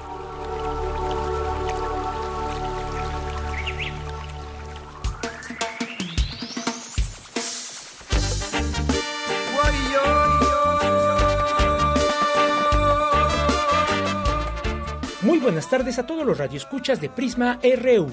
De este lado del micrófono, les saluda Daniel Olivares Aranda. Hoy en Sustenta conoceremos más acerca del proyecto Casas de Transición, realizado por jóvenes universitarios de diversas facultades, que lo llevó a ganar la competencia de soluciones sustentables organizada por la Sociedad Americana de Ingenieros Civiles, la cual se apega a un marco internacional que permite sentar las bases para determinar si un proyecto es sustentable. Escuchemos a Juan José Méndez Espina, estudiante de sexto semestre de Ingeniería Civil en la UNAM, quien nos habla acerca de dicho marco normativo. Creo que es muy importante mencionar que parte importante de esta competencia es apegarse a una guía internacional, a un marco que se llama Envision. El Envision es un sistema que nos ayuda a, digamos, a puntuar un, proyecto de infraestructura o cualquier proyecto que exista en realidad eh, para determinar si es sostenible o no. A través de atender diferentes créditos, pues tu proyecto así este, obtienes cierto puntaje y entre mejor puntaje tengas, pues obtienes una mejor certificación. En este caso, nuestro proyecto alcanzó la certificación Platinum debido bueno, que es la, la mayor certificación que se te puede otorgar, eh, debido a las soluciones que implementamos. En esta parte de soluciones, pues en esta parte del Envision, perdón, hay un rubro que se llama Mundo Natural, que se enfoca a las necesidades medioambientales del proyecto. Nosotros, como proyecto, es importantísimo que no contaminemos más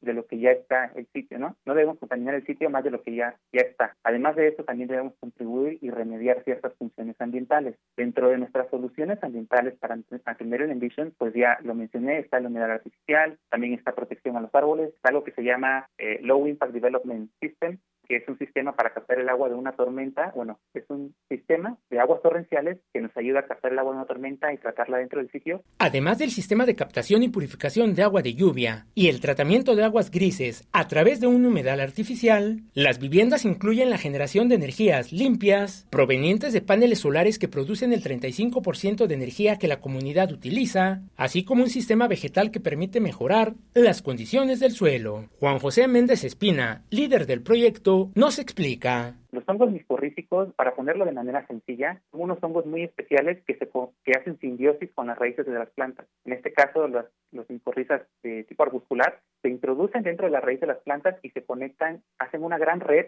dentro del, del subsuelo llamado IFAS. Eh, estas IFAS pues ayudan a las plantas a comunicarse entre sí, se envían nutrientes, si la planta no tiene suficiente agua a través de las IFAS, a través de los hongos micorrízicos, absorben más agua del, fondo del subsuelo, etcétera. Es una simbiosis muy buena. Entonces, al implementar este hongo micorrítico dentro del sitio, que no está en tan buenas condiciones, pues lo que fomentamos es vegetación más saludable, que crece más rápido, que absorbe mejor el CO2 y mejoramos muchísimo las condiciones del suelo. También ayudamos a remediarlo, porque a través de los hongos micorríticos y de las raíces de las plantas, logramos capturar muchos de los contaminantes que el suelo ya contenía. Es decir, estamos remediando el suelo y estamos mejorando la vegetación que existe dentro de él.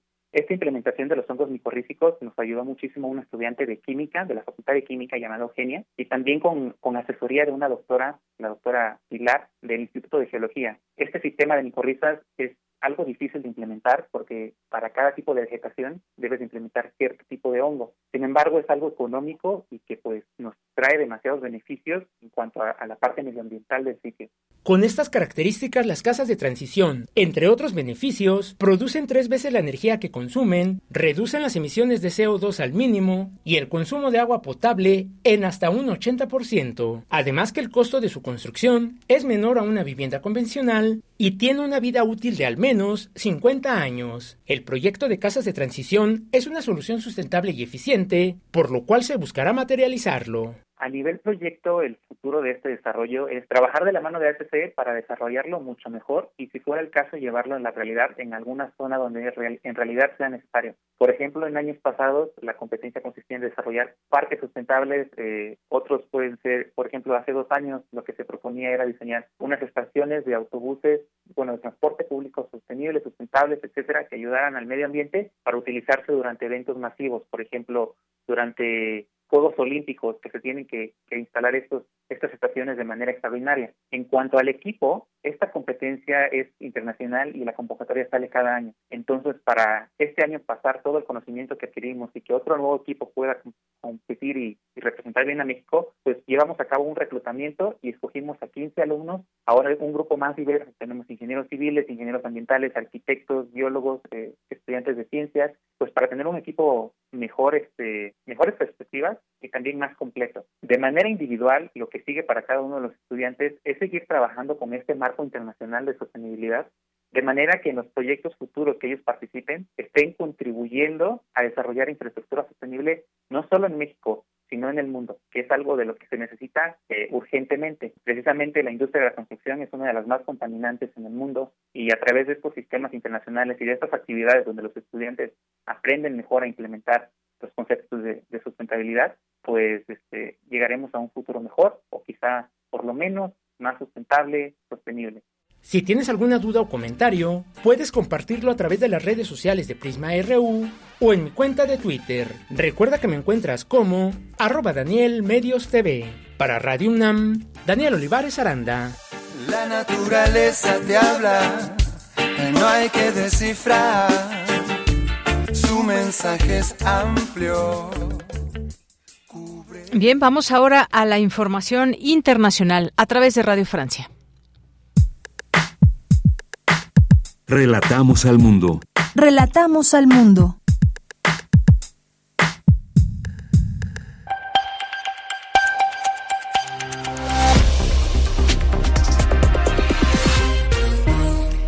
Sean ustedes los bienvenidos a esta sintonía, la de Radio Francia Internacional. Pilar Pérez nos acompaña desde la realización técnica de este programa que abrimos con un rápido repaso de algunos de los hechos que están marcando el día.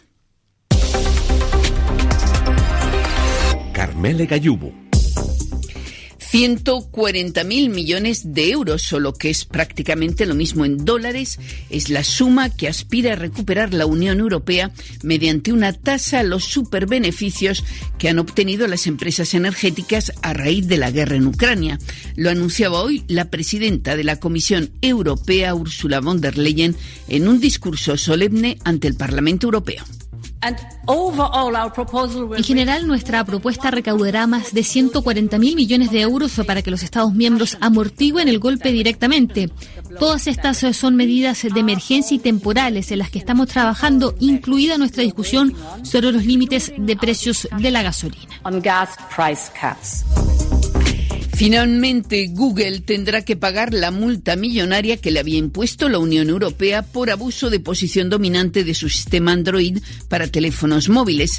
El Tribunal General de la Unión Europea desestimó hoy la apelación presentada por el gigante digital. Únicamente accedió a reducir esa multa que pasará de 4.300 millones de euros a 4.125 millones.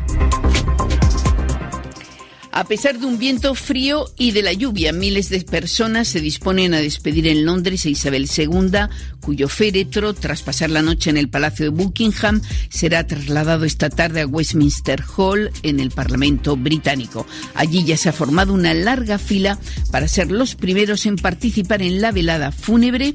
Entre ellos está este joven cubano que lleva horas en la cola. Con él habló nuestro corresponsal Daniel Postico.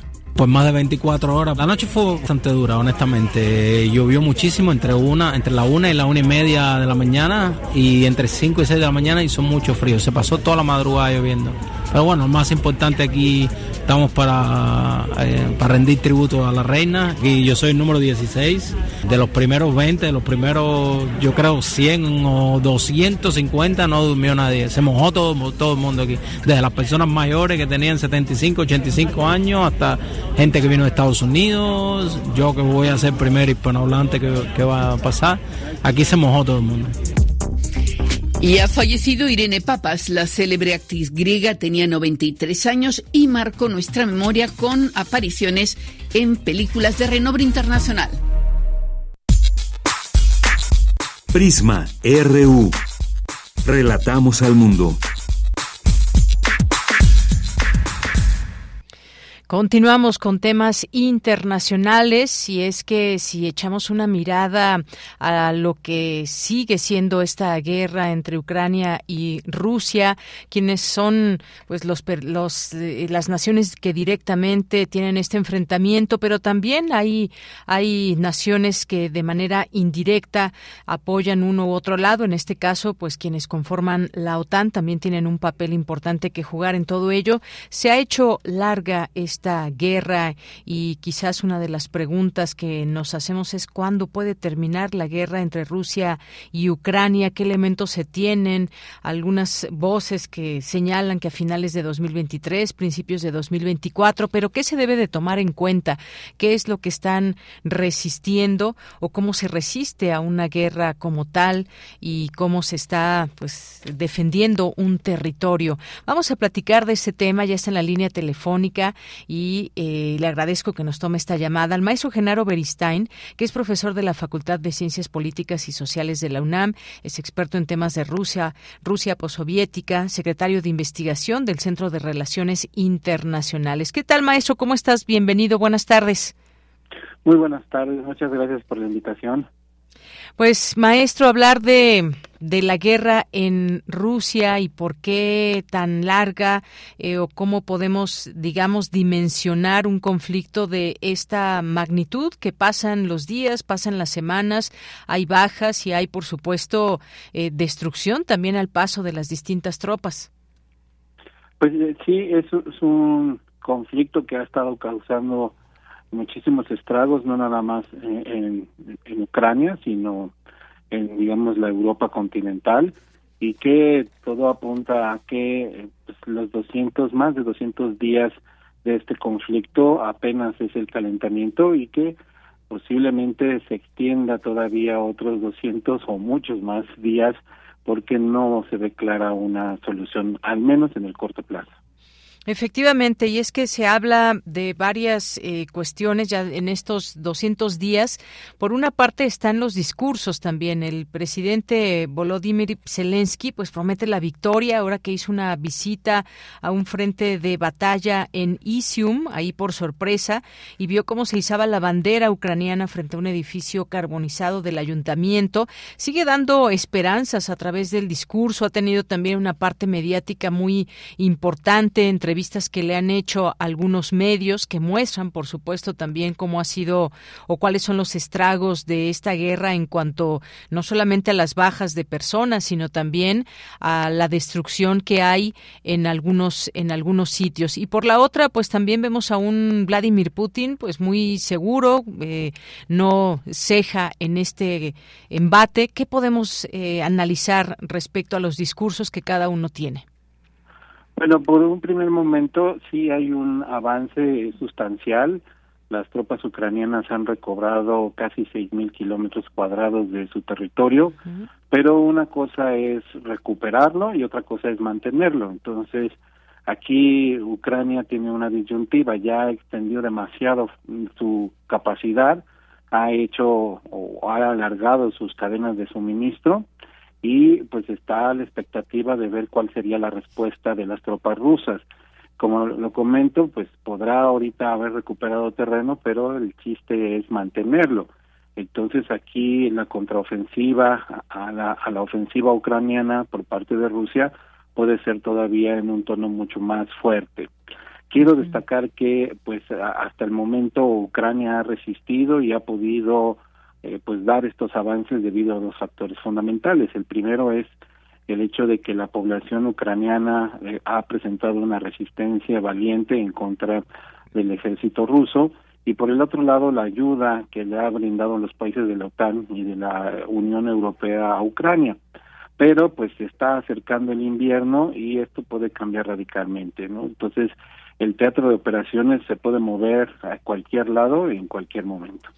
Y esto justamente se ha estado hablando de que pues ya está el invierno por llegar en unos meses y el invierno en Europa muchas en muchos lugares es bastante crudo se requiere el uso de la calefacción y con ello pues también ese gas natural que envía eh, Rusia a los países europeos. Están realmente preparados o vamos a ver también algunas em, situaciones que prendan algunos focos rojos con respecto a este a este tema no, Europa no está preparada, no tiene la posibilidad ahorita de sustituir el gas el perdón el gas proveniente de Rusia con digamos el gas de, de Argelia o de Marruecos no entonces este no no hay esa posibilidad.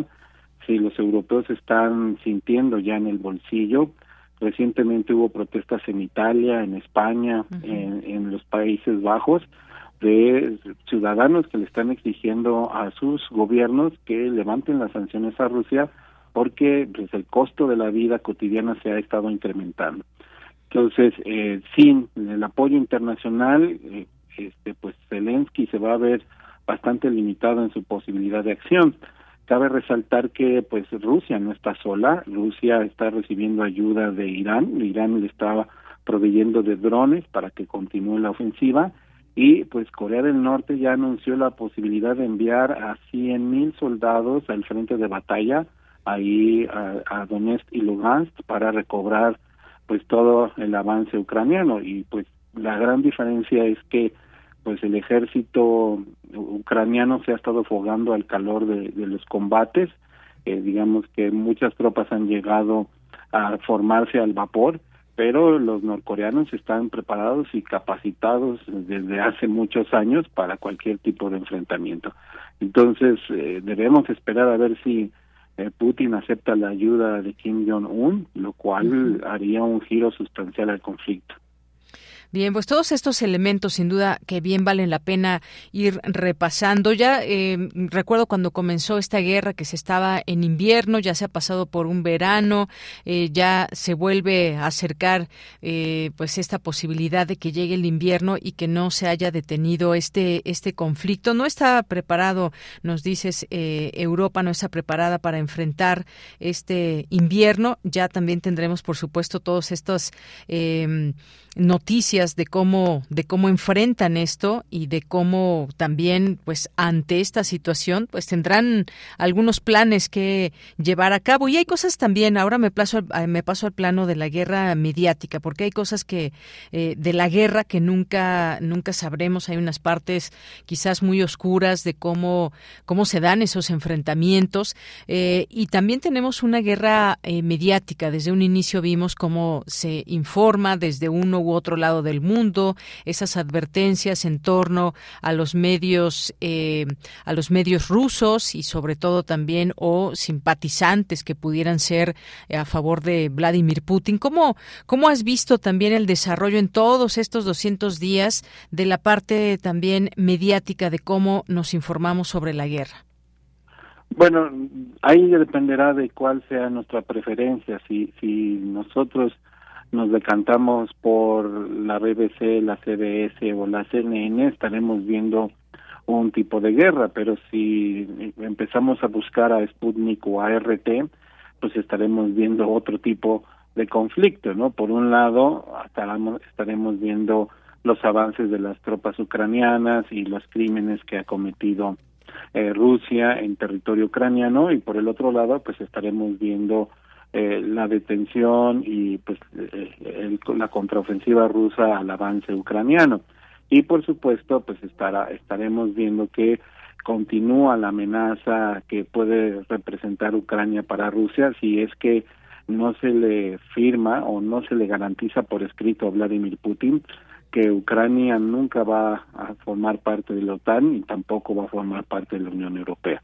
Entonces, eh, pues veremos un choque de verdades o un choque de versiones, las cuales son bastante contradictorias, pero pues este yo invitaría a que se, se escucharan ambas versiones y que uno fuese creando su propia opinión.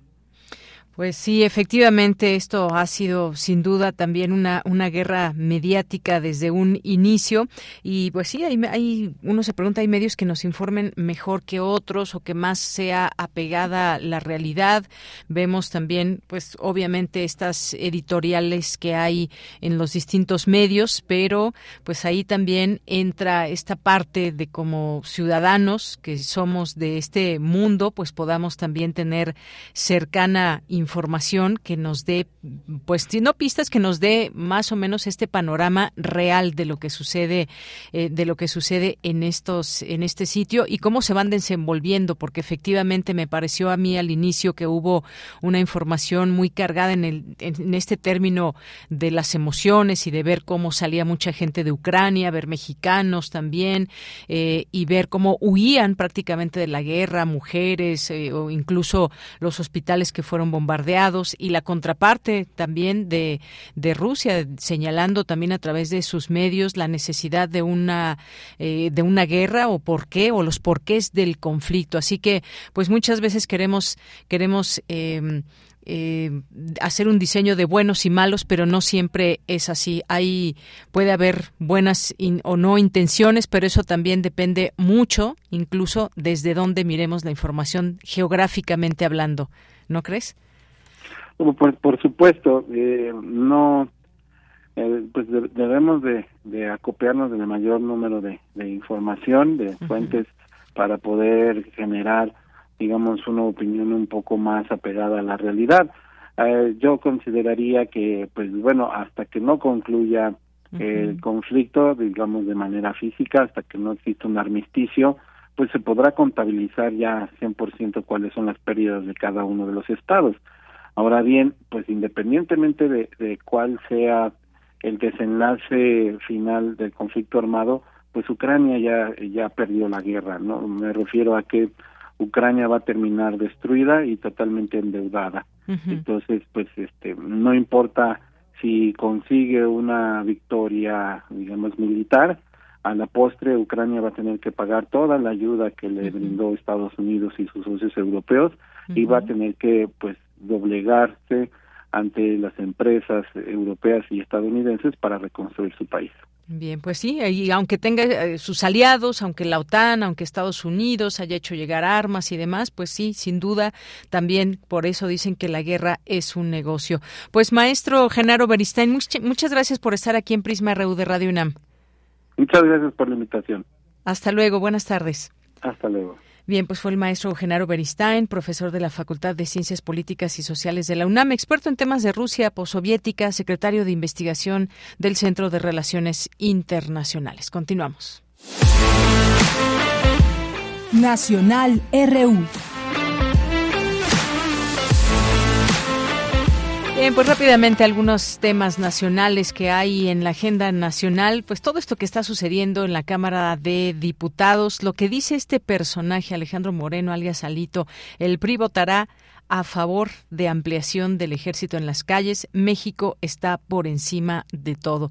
Y aquí bien vale hacer la pregunta, ¿le creemos? ¿Se está viendo por el país Alito Moreno o está viendo por su propio pellejo? Y es que pese a la advertencia de PAN y PRD, Alejandro Moreno, líder nacional del PRI, advirtió que los diputados de su partido votarán a favor de la iniciativa que ampliará la presencia del ejército en las calles hasta 2029. Pues pasa esto en el en el PRI y ahí su dirigente dirigente y cómo está enviando este mensaje. Pero ¿qué pasa también en otros lugares? En Morena.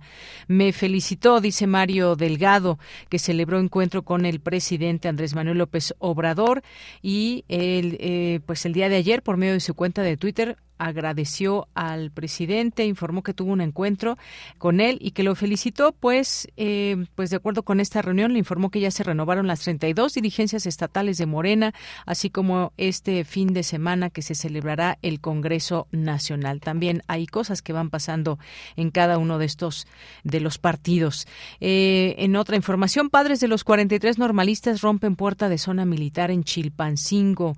Un grupo de padres de los normalistas eh, lanzaron cuetones y un camión repartidor contra el la puerta principal de la 35 zona militar en Chilpancingo alrededor del mediodía de ayer. Y como les digo, respuestas que se van dando con este, estas investigaciones y muchas respuestas que aún no tienen respuesta, o una, algunas sí.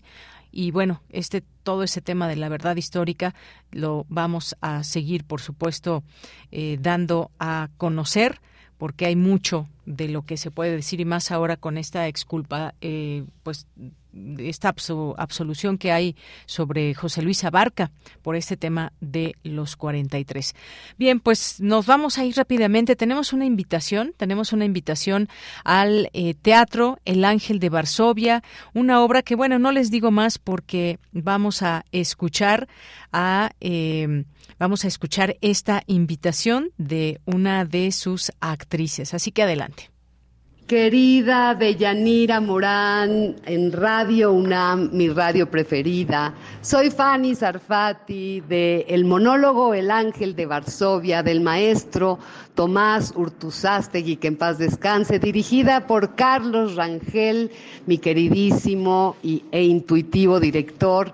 Estamos en el Shakespeare los jueves 22 y 29 de septiembre serán nuestras últimas funciones a las ocho y media, ahí en Zamora número 7, en la colonia Condesa. Los esperamos, queridísima Deyanira, te mando un abrazo muy grande a ti y toda tu audiencia. Dulce Conciencia. Bien, pues llegamos al momento de la ciencia en este miércoles. Ya está en la línea telefónica Dulce García. ¿Qué tal, Dulce? Muy buenas tardes. Así es, Deyanira. Muy buenas tardes a ti al auditorio. Pues hoy vamos a platicar de cómo hacer divulgación científica para niñas y para niños. ¿Cómo ves el tema? Pues siempre atentas y atentos los niños para aprender de ciencia. ¿Qué de la ciencia y cómo enseñarles? Pues ya nos platicará tu entrevistado. Así es, Deyanira, el público más difícil antes de pasar a esta charla, ¿qué te parece si escuchamos un poquito de información de lo que podría ser esta divulgación científica para los pequeñitos? Adelante.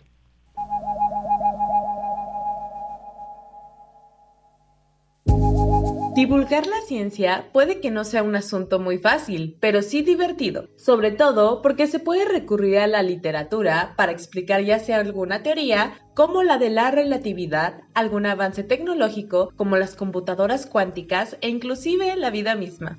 A decir de una de las científicas más extraordinarias de México, la doctora Julieta Fierro, cada divulgador debe descubrir su manera de popularizar la ciencia y lo debe hacer de manera profesional. Pero descubrir tu estilo como divulgador científico puede que no sea lo más complicado, pues habrá que ver si a tu público le fascina tu material. ¿Qué tal si tu público son los niños, que siempre tienen miles de preguntas? ¿Podrán los divulgadores científicos seguir popularizando la ciencia en medio de un mundo que cada vez bombardea con más y más información a las nuevas generaciones, qué buen reto para Radio UNAM y la Gama. Y bueno, pues para platicar sobre este tema ya se encuentra en la línea Alejandro Alonso Aguirre, él es escritor y divulgador científico. Su último libro publicado es La serpiente emplumada. Alejandro, ¿cómo te encuentras? Muy buenas tardes. Buenas tardes, mi querida Dulce. Pues muchas gracias de invitarme a charlar en este espacio radiofónico.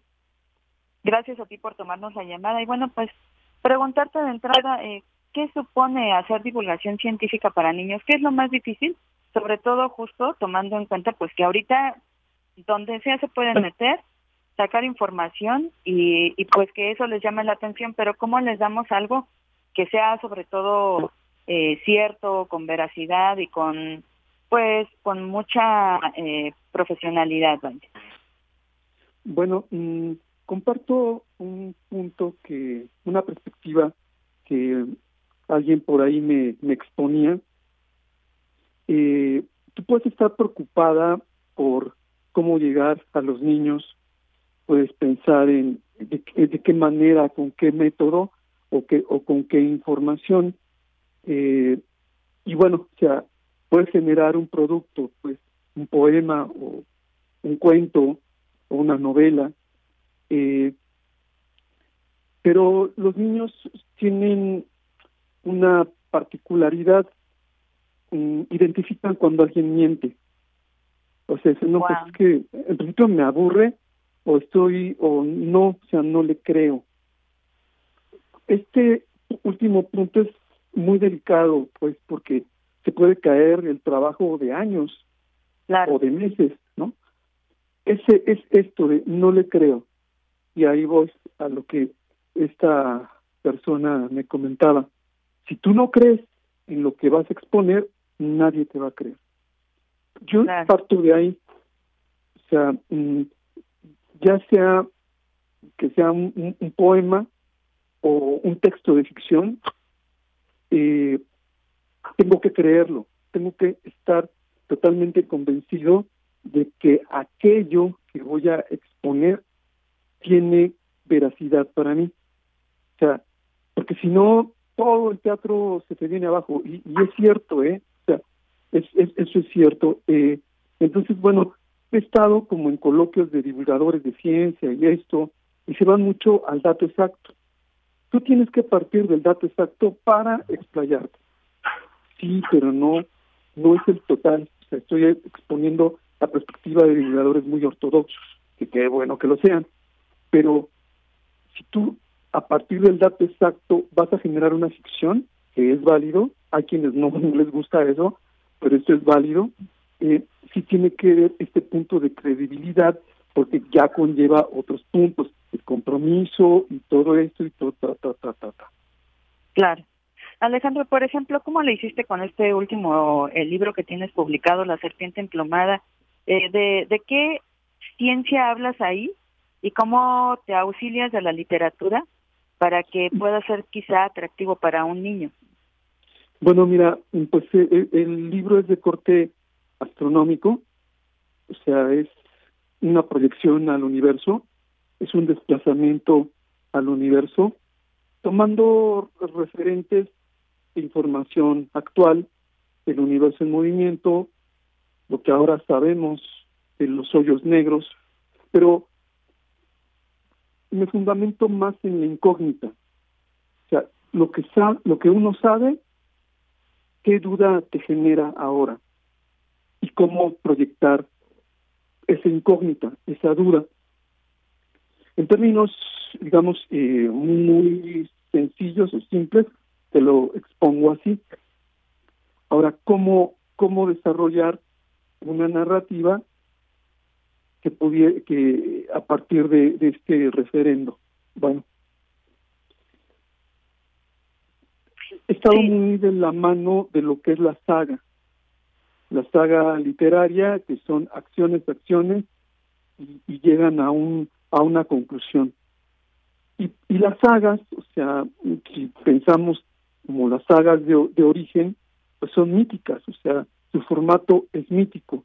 Entonces, quise hacer este ensamble de proyección al universo, pero a manera de saga, a manera de, te voy a contar un, un relato que viene de, de, de, de, de, de, Ese formato eh, yo lo pensaba para este volumen. Ahora, uno puede, cuando tú escribes, se te vienen como formas, ¿cómo lo digo? como Y siempre el, el, el trabajo del escritor es dar al punto, o sea, como una computurista, dar en el, en el justo, en, en, en el punto donde está el dolor, ¿no?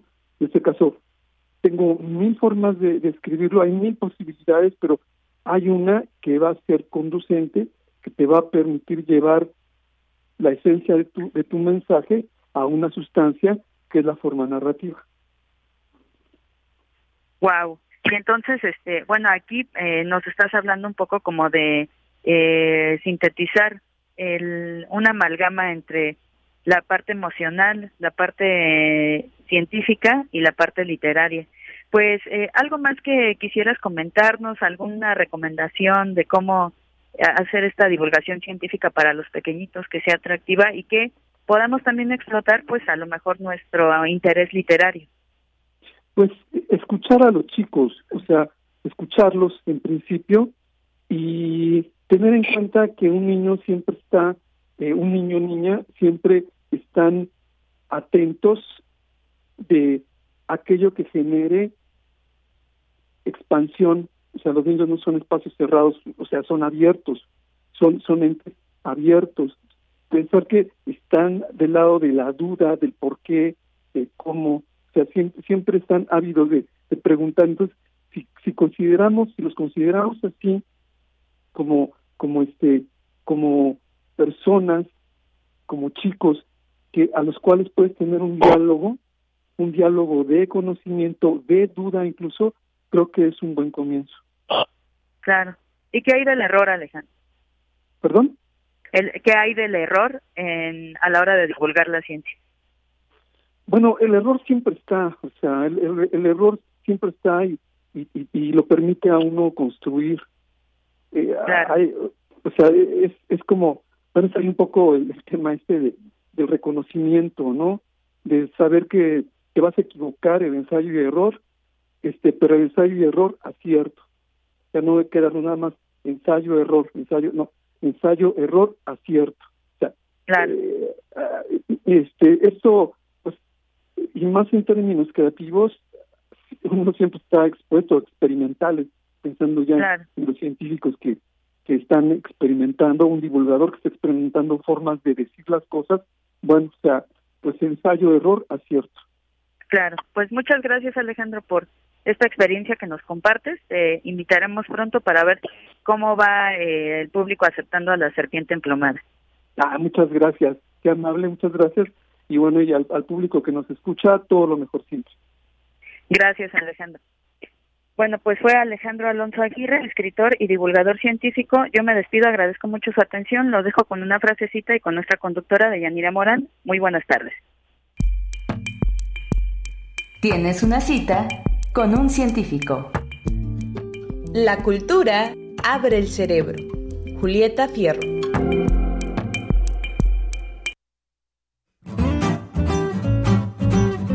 Cultura RU.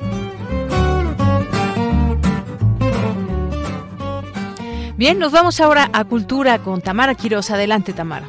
Seguimos con la información. Un gusto saludarles a través de estas frecuencias universitarias. Esta tarde les comparto que la periodista y escritora colombiana Laura Restrepo estará presentando su más reciente publicación, Canción de Antiguos Amantes, a las 7 de la noche en Casa Lam. Y sobre este libro conversamos con Laura Restrepo, así que les invito a escuchar la charla. Bienvenida a este espacio radiofónico, Laura. Qué gusto recibirla para hablar de este libro, Canción de Antiguos Amantes, donde conoceremos la historia de un joven escritor, Bosmutas, que obsesionado con la reina de Saba, sale a buscarla por el mundo.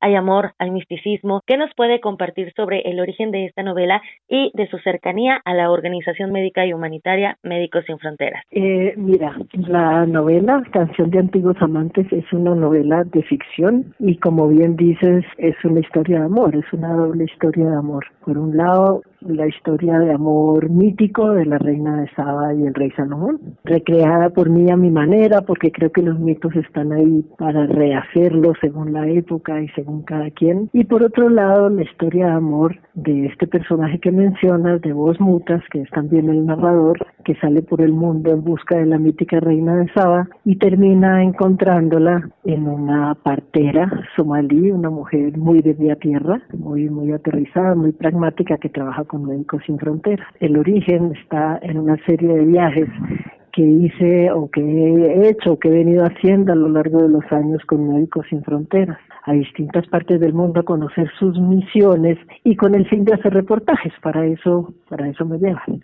Y este en particular, un viaje por Yemen, las fronteras de Somalia y Etiopía, que son los territorios actuales de lo que antiguamente fue o se dice que fue el mítico reino de Saba. De ahí el vínculo entre lo que es, digamos, una literatura casi testimonial del oficio de los médicos sin fronteras con el gigantesco desplazamiento femenino en esas regiones y también sus barrios, la sobrevivencia de las mujeres en esta región del mundo y al mismo tiempo el, eh, digamos la perspectiva mítica de la reina de Saba, el clima de las mil y una noches, del cantar de los cantares, el ambiente bíblico y poético que también gravita sobre esa región. ¿Cómo repensar el papel femenino tomando como partida la figura de la reina de Saba y de Sara Baida y, y, su relación con la migración, con el andar, el caminar, con las fronteras geográficas y con las que no son tangibles pero que están ahí, esas fronteras entre personas? Sí, tienes toda la razón. Mira, en esta región, dada la guerra, la sequía, la hambruna, que la verdad que sí, en general en el planeta estamos experimentando lo que podría ser una especie de final del camino, a menos de que se haga un viraje muy marcado. Allí en esta región uno podría decir que el fin del mundo ya empezó, porque la situación es tan crítica. Y la migración femenina es un verdadero océano de mujeres que viene subiendo por el cuerno de África, que atraviesan pateras el Golfo de Adén y que echan a caminar desierto adentro, no sabiendo bien hacia dónde, digamos que hacia ese lugar imposible donde la vida sea posible. Muchas veces ellas mismas tampoco lo saben, simplemente la fe en el camino las deja, las eh, hace, les permite seguir adelante. Em, es cuando hablas de migración en estos lugares, hablas básicamente de mujeres con sus hijos, con sus ancianos, con sus enfermos, con sus perros, con sus cabras, por una razón muy simple, porque la guerra, sabes que el Yemen está bajo el bombardeo de lo que llaman la alianza conformada por Inglaterra, Estados Unidos y Arabia Saudita, pero además tienen un tremendo conflicto interno por razones territoriales, tribales y religiosas. Entonces la guerra en este sitio se traga a los hombres, sean eh, campesinos, sean profesionales, sean maestros, terminan siendo soldados. Y quienes abandonan las aldeas bombardeadas y las aldeas devastadas, pues son básicamente mujeres. De ahí que yo imaginara a la reina de Saba no como la pintan siempre o tradicionalmente, con velos y tules y joyas y una gran belleza encaramada en un camello o en un elefante, sino que la imaginara como una reina caminante, quitarle el trono, quitarle la corona, quitarle los palacios y ponerla a caminar como una más en, de esta multitud femenina. En realidad, la concepción de tal visión me la dieron las propias mujeres porque al, al entrevistarlas, pues como reportera, eh, quién eres, de dónde vienes, ellas me decían con, digamos con altivez, me decían yo soy, yo soy descendiente de la reina de Saba, lo cual me llamó muchísimo la atención porque era como la fusión del mito con la realidad. Eso me hizo pensar aquí en esta esquina pueden hacer una novela donde, donde el mito y la realidad se encuentran. Esas mujeres que ya no te estaban hablando de la reina de Saba como una leyenda o como una figura bíblica, sino yo soy descendiente de la reina de Saba, como diciéndote, ¿tú quién eres? ¿No? Me ves a mí como mendiga, pero pero yo tengo sangre real. Claro. Laura, eh, en esta convergencia entre realidad y ficción, con esto que nos menciona sobre los reportajes realizados en estas tres regiones, Etiopía, Yemen, Somalia, ¿qué experiencia le dejó esta investigación a Laura Restrepo, la periodista, pero también a la lectora? Porque en esta novela nos comparte un buen número de referencias eh, literarias. ¿Cómo fue este proceso de documentación? Claro, porque la eh, tiene razón, Tamara, porque por un lado, digamos que la base son los viajes y lo que como reportera y como ser humano pude ver, captar, experimentar, pero al mismo tiempo después hice una larga investigación en libros, tanto sobre Somalia, Etiopía, Yemen, su historia, como sobre la propia reina de Saba, a quienes había obsesionado, por qué eh, esa figura en particular pegaba fuerte y de pronto se convertía en una obsesión para escritores como Gerard de Nerval, como Flaubert, como Malraux, hasta del propio Tomás de Aquino, el gran doctor de la iglesia, al que unió la fe con la razón. Se dice que dejó de escribir en el momento en que se le aparece la reina de Saba como sabiduría del Oriente. Entonces sí, es una investigación, digamos, libresca también. Y en cuanto a tu pregunta, pues mira, eh, sí realmente es una experiencia muy fuerte porque es como de pronto ver con tus ojos y oír con tus oídos lo, lo que puede ser el fin del mundo porque aunque el resto de la humanidad no quiere enterarse y voltee la espalda, eh, Yemen es un pueblo al borde de la extinción. Tiene las ciudades más bellas que yo haya visto nunca, yo que soy muy viajera, son ciudades que se mantienen intacto un medioevo islámico con unas torres de adobe que tienen hasta 12 pisos, huertos en medio del desierto. Todo eso está siendo bombardeado, para no hablar de una población que está al borde de la extinción por hambre. Por ejemplo, el hambre en los niños es una cosa que de verdad es muy difícil. Yo creo que nosotros como latinoamericanos hemos visto la violencia, hemos visto la pobreza, hemos vivido situaciones muy críticas, pero eso de, niños masivamente al, al borde de, morir de hambre es, es una cosa muy muy fuerte yo sentía que a la novela había que había que contar esa historia de, de extrema dificultad y dolor, pero también había que contarla como la gran aventura, el valor que implica echar a caminar por esas rutas del desierto, jugarse el todo por el todo, tener la certeza de que algún día van a llegar a algún sitio donde se las acoja, si no ellas, porque también muchas van a caer por el camino y lo saben, pues por lo menos sus hijos. Y a veces piensas también, estando allá, bueno, en ellas está también el futuro de la humanidad, porque tarde o temprano todos vamos a acabar caminando. El sedentarismo cada vez aparece más como un espejismo, las actuales condiciones climáticas, de economía, de deterioro eh, ambiental, de guerra, pues van empujando hacia los caminos y van desterrando a cada vez un mayor número de personas. Entonces la idea, Tamara, es no solo como en los noticieros mostrar la tragedia humanitaria, que desde luego también lo es, sino también el valor, el coraje, el ánimo, el espíritu de aventura, la fortaleza que da el echar a andar, digamos la, la peregrinación, la migración como un acto fundacional. Entonces sí, sí fue una experiencia muy fuerte y me tomó siete años tratar de armar la novela donde yo quería poner como todo lo que quería poner y todo lo que sentía, de alguna manera transmitirlo al, al lector y que la prosa fuera lo más amable posible para que la lectura de cosas duras fuera también la, aventura de leer, de, leer el mito, de leer la leyenda, de leer historias personales de del amor entre entre los personajes de la novela y bueno, sí fue como mucho rato con momentos de desánimo cuando pensaba no se puede, no se puede meter tanta cosa en la misma mochila. Y sí se pudo en un arduo trabajo de investigación, de transitar en los tiempos, en este presente, pensando en el futuro, pero también regresando a las raíces, en ese echar a andar, eh, retomando el mito para traerlo a la tierra donde tenemos los pies, ¿no? Esos pies andantes. Y aprovechando, invitamos al auditorio de Radio UNAM a que se una a la presentación hoy a las 7 de la noche en Casa Lam. En Casa Lam, perfecto. Te espero a ti también, Tamara. Me encantará conocerte personalmente y a todos los que vayan, pues muy, muy bienvenidos en esta gran aventura que es la escritura, que cada quien está tratando de inventarla a su manera, porque obviamente estamos viviendo tiempos difíciles, tiempos muy complejos que tenemos que interpretar y pues bueno, somos de Legión los que andamos buscando una nueva manera de escribir que se atenga a estos tiempos que parecen no ofrecer clave para poder interpretar el porvenir. Ah, Deyanira, regreso contigo a cabina. Hasta mañana. Hasta mañana y nos escuchamos, nos escuchamos. El día de mañana estará por aquí Vicky en los micrófonos, Virginia Sánchez, y nos escuchamos el viernes. Gracias por su atención, buenas tardes y buen provecho. Radio UNAM presentó Prisma RU. Una mirada universitaria sobre los acontecimientos actuales. Prisma RU. Relatamos al mundo.